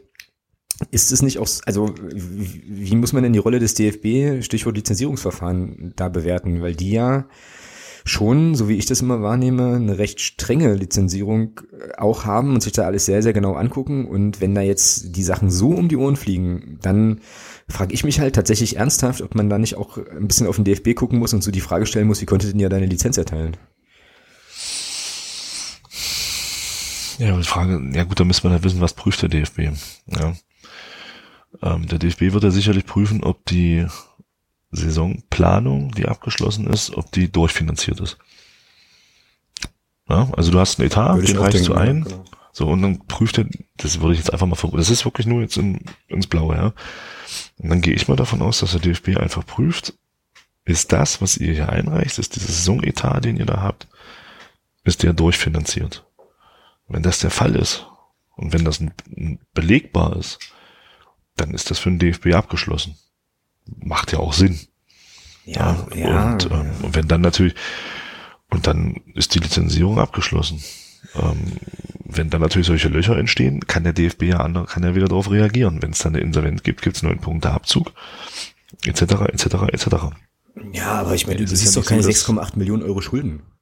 Überleg, also denk mal dran, als wir ähm, in die dritte Liga aufgestiegen sind, da gab es ja schon noch mal so ein bisschen Trara mit ähm, Sponsorenzusagen und so Geschichten. Also es schien ja schon so, dass ähm, der DFB da halt sehr genau und sehr konkret auch äh, qua- quasi Verträge anguckt. Die gucken ja dann auch die ganze Infrastruktur an und so weiter. Also ich finde das, ich weiß es auch nicht, ne? Und ich weiß auch nicht, was sie prüfen. Ich wollte es einfach nur mal so hypothetisch in den Raum geworfen haben, ähm, ob man nicht wirklich also ob, ob das, ob das überhaupt geht oder ob die da nicht irgendwie vielleicht äh, was übersehen haben oder kann man das so clever verstecken? Ich bin, keine Ahnung, ich bin kein BWLer, ich weiß das nicht, ne? aber das kommt mir, also es ist, für mich ist es schwer zu glauben, dass du bei so einem Lizenzierungsverfahren, wo die ja jeden Piss bewerten, irgendwie, dass du da, weiß ich nicht, über sechs Millionen Euro Schulden verstecken kannst und trotzdem ja, glaubhaft Moment, Moment, nachweisen kannst, dass du die Saison finanziert hast. Das will nicht das in meinen Kopf. Nichts, das eine hat mit dem anderen nichts zu tun. Mhm, okay. Also, guck mal, zwei liegen höher. Hamburg hat Verbindlichkeiten, also der Hamburger Sportverein hat Verbindlichkeiten ja, stimmt, in Höhe ja, von stimmt. 100, keine Ahnung, 60 Millionen, 180 Millionen. Und trotzdem können die nachweisen, dass sie die Saison, die sie haben, mit Geldern finanzieren können. Da spielen noch die, da spielen noch die Schulden keine Rolle oder die Verbindlichkeiten. Ja, das stimmt, das stimmt. Ja. Die haben ja mit der Lizenzierung an sich nichts zu tun. Das hat ja, das hat ja mit der, damit nichts zu tun. Bei uns, wir sind doch damals auch, wir mussten doch damals auch Insolvenz anmelden, weil keine Gelder mehr da waren. Ja, es wurden keine Gelder mehr bezahlt, etc. Wir mussten, wir, und sind ja nicht die Schulden zum Verhängnis geworden, die da waren, sondern dass wir, dass wir diese Saison nicht mehr finanzieren konnten. Mhm. Ja gut, aber Gehälter zahlen sie ja auch nicht, also offensichtlich. So. Ja gut, die, ja, das hat ja einen Grund. Es lag ja nicht daran, dass das, dass kein Geld da war, sondern es lag daran, offiziell, das ist das, was wir wissen, aber es lag ja offiziell daran, dass äh, irgendwelche Passwörter nicht da waren. Genau. Ja, jetzt kann man natürlich. Die, Spar die Sparkassenkarte noch irgendwo irgendwie im Nachtschrank lag halt, ja, richtig. Oh Mann, ich will ja. das gar nicht so lächerlich machen. Ich finde, das ist ja schon sehr dramatisch, aber es ist schon irgendwie auch, das ist so grotesk halt, ne, dass man also, das glaube ich. Da ging es ja, nicht, ja nicht darum, dass kein Geld da war. Ja. ja so. Ja. Und von daher kann ich jetzt von das von hier das jetzt schlecht beurteilen, aber ähm, also die Lizenzierungsfrage ist da für mich eigentlich erstmal außen vor, mhm. weil das okay. mit den Schulden nichts zu tun hat. Okay, okay. Ja gut, ähm, ist ja auch letzten Endes so gelaufen. Ne? Ich meine, letzten Endes gab's die, gab's die Lizenz und äh, fertig und jetzt genau. wird man da entsprechend reagieren. Wir wissen, wir wissen ja auch nicht, was da eventuell an Auflagen da waren. Ja, da gab's stimmt, da gab's auch noch irgendwie Nachlizenzierungsgeschichten. Da kamen jetzt immer mal ein paar Meldungen von so ein paar Vereinen. Chemnitzer FC war auch einer ähm, und Zwickau, glaube ich, auch dass da so die Meldung kam, ja, der DFB hat jetzt in der, äh, also hat die wirtschaftliche Leistungsfähigkeit geprüft und uns das vollumfänglich bestätigt und so weiter. So eine, solche Worte gab es jetzt aus der Erfurter Ecke noch nicht. Aber ja, stimmt schon. Also da gab es wahrscheinlich auch Auflagen, die die dann erfüllen mussten oder eben irgendwelche Sponsoren zu sagen, whatever, ne? Wissen wir halt für nicht. Uns, für uns wird's äh, nächste Woche interessant. Genau. Genau, also das wollte ich dann an der Stelle auch nochmal äh, noch einbringen. Also nicht vergessen, Mitgliederversammlung, ähm, auf jeden Fall hingehen. Und da bin ich auch sehr gespannt, was wir dann da an Zahlen hören werden wie das bei, bei uns also aussieht und äh, jetzt mal unter der Annahme, dass wir da jetzt keine bösen Überraschungen erleben, was ich nicht glaube, zeigt mir das jetzt auch nochmal wieder. Ich werde auch nicht müde, das zu betonen, was wir einfach für eine wirklich gute Situation im Moment haben. Ne? Also wenn du dir eben anguckst, was, bei anderen, was bei anderen Vereinen so los ist, muss man das wirklich, kann man, kann man das, was da in der wirtschaftlichen, auf der wirtschaftlichen Seite eben gemacht wird, kann man das auch nicht zu, nicht zu hoch einschätzen. Also das ist schon, das ist schon sehr solide, scheinbar. Es sei denn, wie gesagt, die erklären uns nächste Woche, ach übrigens, ähm, wir sind auch pleite, was aber wahrscheinlich nicht passieren wird. Von, äh, ja. Wenn man überlegt, wenn man überlegt, wir haben nach 17 Spielen ist, oder nach dem 17. Spieltag ist unser brennendes Thema, dass Philipp Toppitz drei Spiele Sperre bekommen hat. Ja, richtig, genau. Ja, also es ist ja. Ja, es könnte uns schlechter gehen, ne? Eben. genau. So. Cool, da haben wir jetzt, glaube ich, gerade wieder eine positive Note und kommen äh, mal zur, zum, zur sonstiges Kategorie. Wir wollen ja auch äh, ja, in den nächsten zwei bis drei Stunden fertig werden hier mit der, mit der heutigen Aufnahme.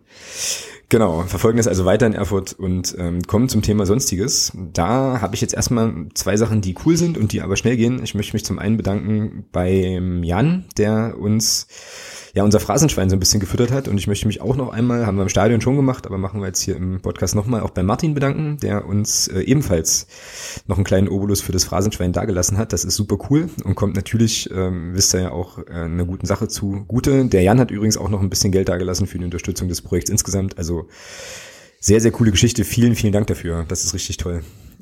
Genau. Gut, und dann habe ich hier noch auf dem Zettel, wollte ich nur darauf hinweisen oder mal empfehlen, ein ähm, Interview in der Märkischen Allgemeinen ähm, entdeckt, beziehungsweise, beziehungsweise wurde ich da darauf hingewiesen mit unserem Trainer, mit Jens Hertel. Wie ich finde, ein sehr, sehr schönes Interview, in dem es zum Beispiel auch um die Frage geht, wann man jetzt sich vielleicht dann doch mal offensiver zum Aufstieg bekennen müsste. Und so ähm, geht auch kurz nochmal so um die Zeit bei RB und äh, wie er das da alles so eingeschätzt hat und so weiter. Und auch nochmal um das, ja, ich, jetzt hätte ich fast gesagt, also um das, äh, um das Duell gegen den Hallischen FC. Kann man sich gut angucken, gut durchlesen, fand ich ein schönes Interview, schöner Text. Verlinke ich äh, in den sogenannten Show Notes, könnt ihr mal reinschauen. Genau. Right. Und dann haben wir hier noch auf unserer spannenden Liste, wir hatten ja auch gerade schon das Thema, beziehungsweise in dem Interview mit Jens Hertel wurde das auch deutlich, nochmal das Thema, wann man denn jetzt eigentlich offiziell quasi das, den Aufstieg auch als Ziel aus, äh, ausloben kann. Also da ging es in dem besagten äh, Märkische Allgemeine Interview auch nochmal um die vergangene Saison und dass die Mannschaft dann zum Ende der Saison auch ein bisschen was hat liegen lassen.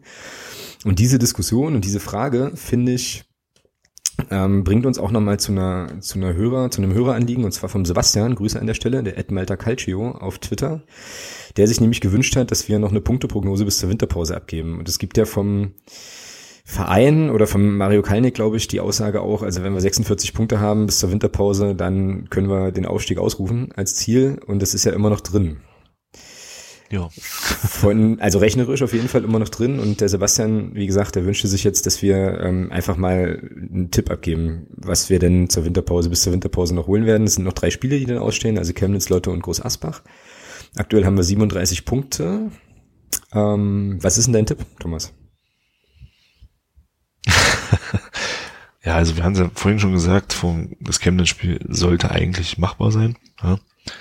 Es ist jetzt klar, es ist halt dritte Liga und äh, wie war das? Der nächste Gegner ist immer der schwerste. Oh, das gibt ähm, zwei Striche. Und aber ich sag mal, Chemnitz, ich denke, da sind neun Punkte schon möglich, ohne da jetzt irgendwie großkotzig zu wirken oder wirken zu wollen. Also Leute, im Groß Asbach hast du zu Hause. Ähm, Groß Asbach ist noch eine Rechnung offen aus dem Hinspiel. Also das ist schon möglich, da mit neun Punkten aus diesen drei Spielen zu gehen, keine Frage. Ja, ich also mir, mir hm? persönlich würden auch sieben reichen, muss ich sagen. Oder wir sollten halt nur kein Spiel verlieren. Ja, aber ich möchte, ich möchte von dir jetzt schon eine konkrete Prognose. Also wie viele Punkte wollen wir noch? Neun. Neun, okay. Dann, dann wären wir bei den ähm, angesprochenen 46 und dann müsste Mario Kalnick Wort halten und müsste sagen, so, alles klar, jetzt gucken wir nur noch nach oben. Ist okay. So, ich ähm, hatte mich ja vorhin bei Chemnitz auch schon festgelegt, dass das ein Auswärtssieg wird sehe das bei Lotte auch so, dass wir das zu Hause gewinnen müssen. Das ist ja momentan auch von der Tabellenregion so ähnlich wie Chemnitz. Ähm, Im Übrigen finde ich das tatsächlich auch die schwereren Spiele gegen Mannschaften, die unten drin stehen, weil man da nochmal ganz anders unter Druck ist. Wie gesagt, wir hatten es ja letzte Woche auch, dass wir gegen Mannschaften, die oben mit dabei sind, eigentlich bisher ganz gut ausgesehen haben. Ähm, von daher schon nochmal eine andere Herausforderung. Und bei Groß Asbach bin ich mir nicht sicher, weil, äh, naja, das ist halt so eine Truppe, so, ja, da kannst du eben auch mal unentschieden spielen, ja. Und das wäre wahrscheinlich auch okay. Also ich, mh, mm, nee, ich sag, wir holen sieben Punkte. Und wir werden wenn gegen Asper unentschieden spielen. Wenn die bei uns was holen, holen sie was durch Sonntagsschüsse. Ihr Sonntagsschusskontingent haben sie im Hinspiel aufgebraucht. Ja, mehr als aufgebraucht für die nächsten zehn Jahre, ist schon richtig, ja. Hm, hm. Nee, nee, ich bleib bei sieben, also meine Prognose sind sieben Punkte, mein Wunsch sind neun. Aber ich denke, dass wir, dass wir nochmal ein Unentschieden einstreuen werden. Genau. Na gut. Ja, also ihr dürft mich festnageln dann auf die Worte. Okay, also haben wir das auch. Dann wären es bei mir, lass mich kurz überschlagen, hätte ich, hätte ich glaube ich 44 Punkte auf dem Zettel, gell? Und du hättest dann 46. Genau. Richtig. Genau, bei mir müsste dann äh, Mario Keinig tatsächlich äh, Farbe bekennen, bei dir nicht. Genau, richtig. richtig.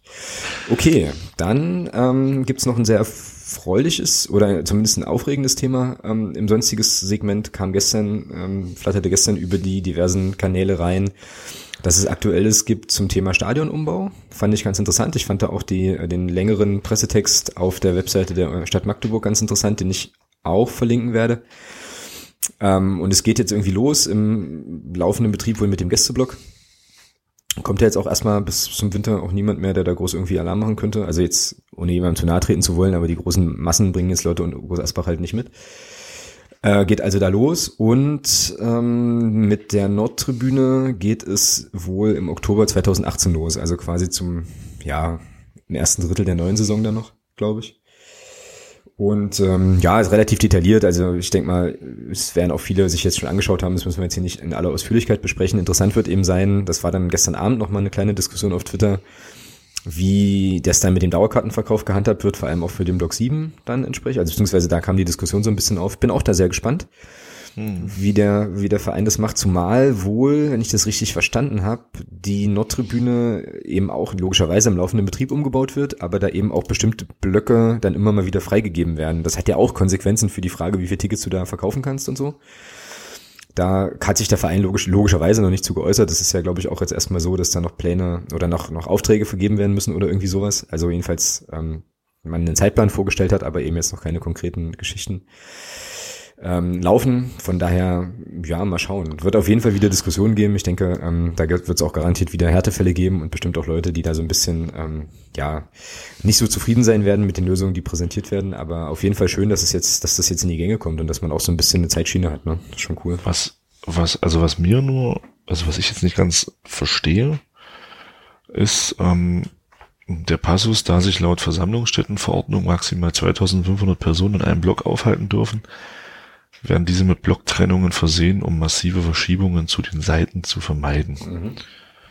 Was ist da mit Blocktrennung gemeint? Zäune?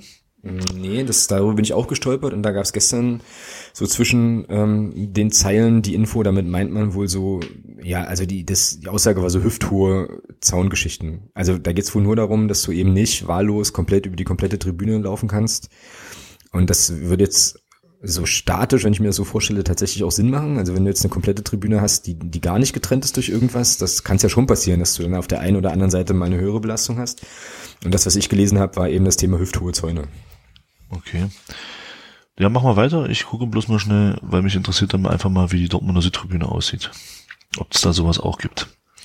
Ich suche mir da mal was raus. Kannst ja derzeit mal weitermachen. ich überlege gerade, ich war ja da, wie das war. Ich glaube, das war auch so. Ja, ja. Da war, also das gibt ja auch auf der Südtribüne gibt's ja auch Blöcke. Nochmal einzelne Blöcke. Und die sind natürlich voneinander getrennt auch, baulich. So ein bisschen. Ja. Also da kannst du jetzt auch nicht komplett von, von rechts oben nach links unten laufen oder so. Genau. So, jetzt muss ich äh, weitermachen. Okay, dann machen wir, machen wir denn weiter? Dann machen wir weiter. Also das ist einfach nur nochmal als Info, genau. Ähm, ja. Stimmt, Tatsache, du hast recht. Okay. Da sind tatsächlich äh, so eine Art Zäune runtergezogen, ja. Genau. Okay.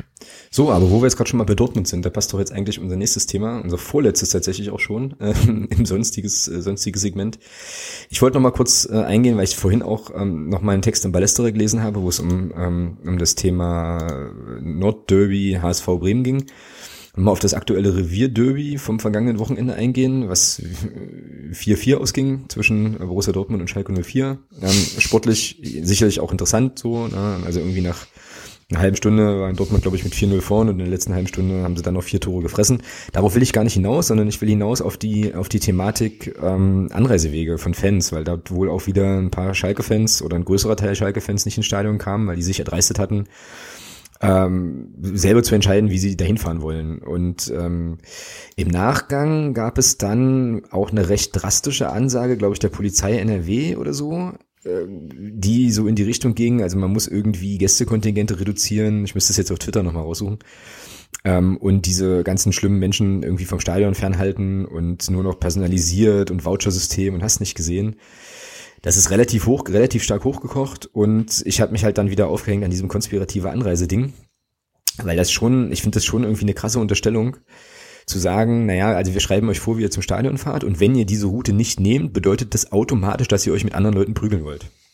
Das ist ja so die Argumentation und das finde ich total krass, weil, naja, ich, das ist einfach nicht zulässiger Schluss. So, was soll denn das? So, ne? Ja, wollte ich hier nochmal noch mal so eingeworfen haben an der Stelle. Ich kann ja, während du jetzt ähm, nochmal sagst, wie du das alles siehst und so, ähm, und wir dann außerdem auch noch unsere Ultragruppe gründen müssen, kann ich nochmal kurz versuchen, den, den Tweet rauszufinden, bei dem um den es da ging. Genau. Herr Thomas, übernehmen Sie. Ja, ich sehe es im Prinzip wie du. Also. Das reicht noch nicht. Das reicht noch nicht. Nee, okay. ich brauche noch ein bisschen. Ja, letzten Endes, es wird ja in, beim, beim Derby Hamburg-Bremen, hast du es ja gerade schon gesagt, wird das ja seit Jahren schon so gemacht, ähm, dass man da den, den Leuten dann Platzverbote erteilt, wenn sie dann nicht mit dem Zug, sondern mit dem Auto anreisen. Wir hatten das ja, ich glaube, wir hatten es auch besprochen kurz ähm, mit den Dortmundern in Stuttgart. Da war das ja auch so. Und jetzt hier mit den Schalkern, ja, ich weiß nicht, die Frage ist halt, wo das hinführen soll, ja. Wo führt das hin? Auf Dauer, wenn man jetzt inzwischen anfängt, äh, Anreisewege zu kontrollieren und dann gegebenenfalls zu bestrafen. Also ist halt wirklich die Frage, was erhofft man sich davon? Also man kriminalisiert Leute, die dann zum, die dann dahin fahren im Vorfeld und er unterstellt ihnen, dass sie Straftaten begehen und ja. was verspricht man sich davon? Also ja, also das ist schlimmer. Wo soll das hinführen? Ja, genau, genau. Also das sind ja sozusagen, das ist ja das, was ich meine. Also diese unzulässigen Unterstellungen ähm, schon übel. Ich habe jetzt diesen Text gefunden, um den es hier geht. Ähm, also das ist eine, eine Polizeimeldung irgendwie von der Polizei Dortmund und da finden sich so Worte wie da, da, da, da, da, da. Am vergangenen Samstag, 25. November, hatten insbesondere erneut unbelehrbare Ultras aus Gelsenkirchen das gemeinsam abgestimmte Anreisekonzept Neue Wege unterlaufen. So, also das übersetzt sich für mich in, da hatten einfach Leute Bock, so zum Stadion zu fahren, wie sie eben Bock hatten. Ja? Genau. Und das ist dann, also dann bist du ein unbelehrbarer Mensch erstmal, das ist ja schon mal geil. Und ja, dann geht's hier irgendwie weiter. Also das ist jetzt ein episch langer Text. Ich habe auch gar keine Lust, mir das ganze Geschwurbel jetzt genau anzugucken, aber ähm, in dem dazugehörigen Tweet vom FCM-Johnny sind ein paar Auszüge, keine Ausgabe und kein Verkauf von Karten für Angehörige sogenannter Problemfangruppen ein personalisiertes Ticketing und ein Vouchersystem, eine merkliche Kartenreduzierung von Karten für Gästefans bei Risikospielen. Also da ist, steht genau das drin, worauf es hinauslaufen soll. Hatten ja. wir ja hier auch schon oft das ein oder andere Mal. Also im Prinzip präventiv Leute auszuschließen, weil die eben, weiß ich nicht, ihre Grundrechte wahrnehmen. Ja. Ist schon, genau. ist schon krass. Und, und weil sie vielleicht irgendwann zu Unrecht in irgendeiner Datei gelandet sind. Genau. Und äh, in dem besagten Ballesterer-Text zum Nordderby war noch der suffisante Satz zu finden, dass man dann wohl Leute aus Bremen, Vereinsvertreter, gefragt hätte, ja, was ist denn bei euren Ultras schon wieder los? Was haben die denn da schon wieder verbrochen? Und die trockene Antwort war halt, na, die sind halt Auto gefahren. So. Weil die halt einfach nur sich auf dem Parkplatz getroffen haben, ist nichts passiert. Die haben dann sogar, ähm, habe ich vorhin nochmal gelesen, war, war eigentlich ganz witzig, die haben dann, mussten ja auf einem, auf einem äh, Supermarkt-Parkplatz, glaube ich, ausharren, wurden da kontrolliert und dann wieder zurückgeschickt, konnten das Spiel in Hamburg also nicht sehen. Ja, und die haben da eine Pizza bestellt. Ne? Also haben dann da irgendwie einen Pizzadienst anlaufen, auflaufen lassen, haben da in Ruhe in Pizza schnabuliert und die Polizei war dann dafür da, die eben beim Pizzaessen zu bewachen. So, weißt du, wo du dich dann eben auch fragen kannst, äh, wie kann man das jetzt vom Steuerzahler noch rechtfertigen? So, ja. Also es ist, es ist wirklich abstrus irgendwie und ähm, ja, einfach krass. Also, ja, und das betrifft ja eben auch relativ schnell mal ähm, eben uns auch, ne? Also wir hatten das Thema ja auch hier schon irgendwie öfter und ja, keine schöne Entwicklung, die man sehr stark im Auge behalten muss, glaube ich, und wo man eben auch, ähm, glaube ich, eine gute und auch eine aufgeklärte Öffentlichkeit braucht, die dann vielleicht auch mal, ja, sich Quellen anschaut, wo eben auch mal Leute zu Wort kommen, die das dann betroffen hat und eben nicht nur irgendwie Leute, die das. du bist aber auch naiv. Ja, bin ich auch, ja. Na und? Jetzt machen wir meine schöne Welt nicht kaputt, ja. Also, ja. Ja, aber ist ja aber, so. aber apropos ähm, Derby, also möchte ich noch mal was empfehlen und zwar ähm, hatte der FC Schalke auch verschiedenste Podcasts und einer davon nennt sich Blauer Salon. Okay. Ähm, ich kann die Folge zum Derby echt empfehlen, vor allem die ersten 20 Minuten. Grandios. Okay. Grandios. Also wer sich das anhören will, wie gesagt, Blauer Salon, einfach mal bei Google eingeben, dann findet man die Jungs da. Ähm, da geht's auch so ein bisschen um Anreise und äh, Verhalten dann dort. Ah, toll. Also ich habe Tränen gelacht. Sehr gut. Ja, äh, Tränen gelacht, super Brücke. Ähm, hast mir ähm, einen geilen Übergang äh, nochmal geschaffen hier zu unserem letzten Thema für heute, bevor wir dann zum Hörer der Woche kommen. Ähm, es gibt Neues aus Tibet, sozusagen. Ja. Weltklasse, Weltklasse. Also, es ist Folgendes passiert. Ich weiß nicht, ähm, wer es mitbekommen hat. Ähm, man hat ja jetzt dieses Experiment mit den, mit der U20-Nationalmannschaft der Chinesisch, der Chinesen ähm, bis auf weiteres erstmal abgesagt. Das ist jetzt also soweit, dass eben die Mannschaft wohl zurückgereist ist und sich die chinesische Regierung und der Verband, der DFB irgendwie darauf geeinigt haben, naja, man will das jetzt erstmal irgendwie erstmal lassen, ja. So diese Spiele. Das ging jetzt also relativ fix. Der absolute Hammer ist jetzt aber Weltklasse, dass sich 20 Ultragruppen sind das 20? Das müssen 20 sein, das passiert, das passen her die ganzen Wortwitze nicht mehr. Ähm, warte kurz. Ist auch egal. Nehmen wir an, es sind 20, ja. Also es haben sich 20 chinesische, nee, Ultra, äh, genau, stimmt. Ultragruppen von 20 chinesischen Vereinen. Genau. Also chinesische Ultras haben sich jetzt zusammengeschlossen und kritisieren und protestieren jetzt gegen die China U20 Ultras Südwest. You'll never walk alone. You'll never walk alone. Ja, Grüße an der Stelle und ähm, sind jetzt eben der Meinung, dass diese ähm, ja Satire-Ultragruppierung dort die sich ja im Prinzip mit ihrem, wie ich finde, sehr intelligenten Protest vor allem gegen den DFB gerichtet hat, jetzt da, dass die da komplett die chinesische Regierung kritisieren würden. Ähm, es gibt dann eine Verlautbarung dieser, ähm, genau, Chinese Ultras against China U20 Ultras Südwest. Es ist so geil. Vor allem, vor allem hatten die ja mit dem, mit dem Spielabbruchgrund überhaupt nichts. Nee, null, null, gar nichts, eben, deswegen ja, es ist, es ist so geil. Ähm, und äh, protestieren jetzt eben und sagen, also Tibet ist natürlich ein un, unabtrennbarer Teil von, von China und das ist eine Frechheit und äh, ne, gib ihm Ole Ole. Es ist wirklich, also wenn es nicht so traurig wäre, ähm, wäre das beste Realsatire, also ein Hoch auf jeden Fall auf die Globalisierung an der Stelle. Ähm, ist doch schön. Und ja, naja, jedenfalls haben wir uns jetzt überlegt, dass ähm, wir jetzt auch eine Ultragruppe gründen müssen. Und ich würde vorschlagen, wenn in diese Ultragruppe ähm, China U20 Ultra, äh, Südwest Ultras, Ultras halt. Und ähm, einzige Sinn und Zweck unserer Ultragruppierung, ich rufe jetzt also auf, ähm, sich da anzuschließen auch, ist im Prinzip die 20 chinesischen Ultragruppen dafür zu kritisieren, dass sie die China U20 Ultras dafür kritisieren, Südwest. Genau, dafür kritisieren, dass die äh, angeblich die chinesische Regierung kritisieren würden. Das wird ein bahnbrechend Weltklasse Kritisierungskritik perpetuum mobile, glaube ich. Ähm, und ja, also Sympathie und Solidarität mit den China U20 Ultras Südwest und äh, ja, das ist Weltklasse. Es ist wirklich, wirklich toll. Ja. Ja. Ja. Machen wir. Machen wir, genau. Irgendwie so. Und dann können die uns vielleicht auch kritisieren oder weiß ich nicht. Ähm, also auf jeden Fall ist das an der Stelle, glaube ich, mal nötig. Das kann man einfach alles nicht mehr ernst nehmen. Das ist so. Ja. Wie war das? Was hat St. Pauli damals? Weltpokal, Sieger, Besieger. Wir sind jetzt hier die, die äh, ähm, Ultra-Kritisierer, Kritisierer. Genau, China U20 Südwest Ultras. Ultras? Ähm, Kritik für Kritisierer. Kritisierer, genau. Und die Zahl 20 müssen wir noch unterbringen irgendwo, weil die kam ja auch mehrfach vorher. Also wir brauchen vielleicht einfach 20 Mitglieder. Ähm. Genau, 20 Mitglieder. Ja.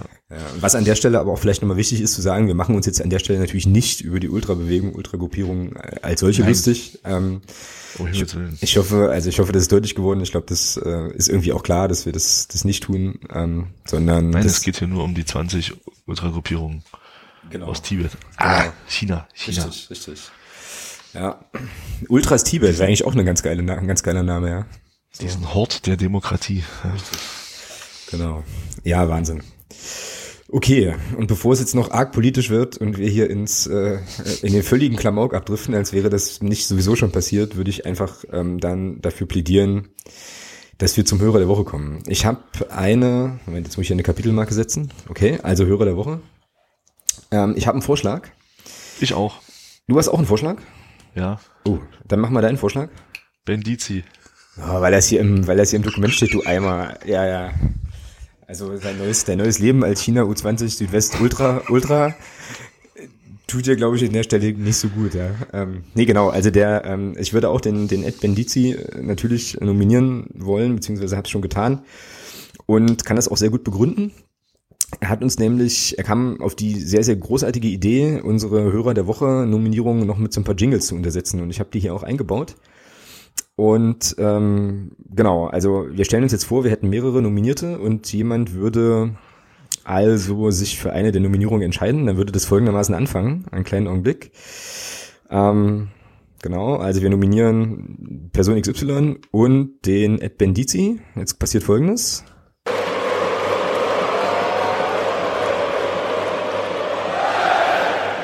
Und gratulieren dem Ed Bendizi an der Stelle zum Hörer der Woche. Herzlichen Glückwunsch.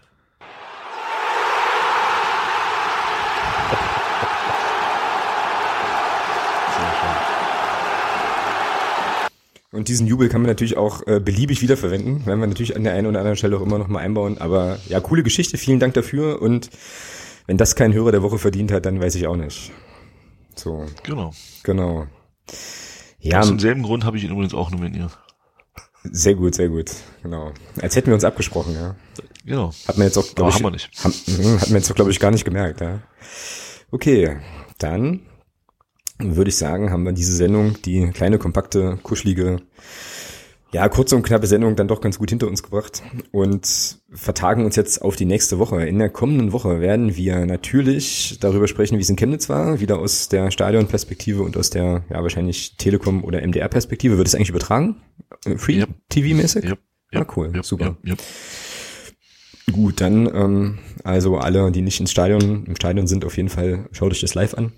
Und äh, wir blicken voraus da auf das dann anstehende Spiel gegen die Sportfreunde Lotte. Das ist ja dann auch tatsächlich schon das vorletzte. Schon krass, wie schnell dann so ein Jahr oder so eine Hin letzte Hinrundenspiel. Das letzte Hinrundenspiel, genau. Und ja, das vorletzte Spiel vor der, vor der Winterpause dann. Und weiß ich gar nicht, ob wir dann vielleicht auch nochmal so ein bisschen auf die Mitgliederversammlung vorausgucken wollen, aber ja, überlegen wir uns noch irgendwie. Also da wird wahrscheinlich die Nachlese interessanter sein dann. Denke ich auch. Ja, genau. Gut, und wie gesagt, ansonsten ähm, bleibt zu hoffen, dass wir dann in den nächsten Tagen jetzt nicht noch ähm, wieder 20.000 Themen für den sonstiges Blog hier reingespült kriegen. Wenn das der Fall ist, werden wir sie natürlich trotzdem anticken und besprechen. Ich hoffe, ihr nehmt äh, uns das jetzt nicht übel, dass wir jetzt heute mal so ein bisschen länger auch über diese ganzen abseitigen Sachen gesprochen haben. Aber hat sich ja jetzt einfach angeboten und waren ja auch genügend, ähm, ja, genügend Sachen dabei, die uns mittelbar und unmittelbar ja durchaus auch betreffen können. Berühmte letzte genau. Worte, Herr Thomas? Ja, ich wollte einen schönen Gruß an den Stefan bestellen und äh, ich hoffe, nicht schläft er nicht wieder ein. Ach stimmt, genau, Mensch. Ja, genau. Ja, warte mal, wir können ihn nochmal kurz aufwecken.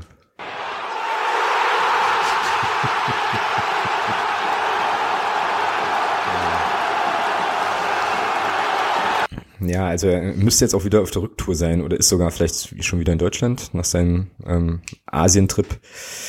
Grüße an der Stelle, genau. Und ansonsten, Thomas, dir noch einen schönen Abend. Wir sehen uns Ebenso. nicht in Chemnitz, aber hören uns auf jeden Fall an der Stelle in der nächsten Woche wieder, würde ich sagen. Und wenn ihr alle da draußen auch wieder mit dabei wärt, würde uns das natürlich grandios freuen. In diesem Sinne, macht's gut. Bis dahin. Ciao.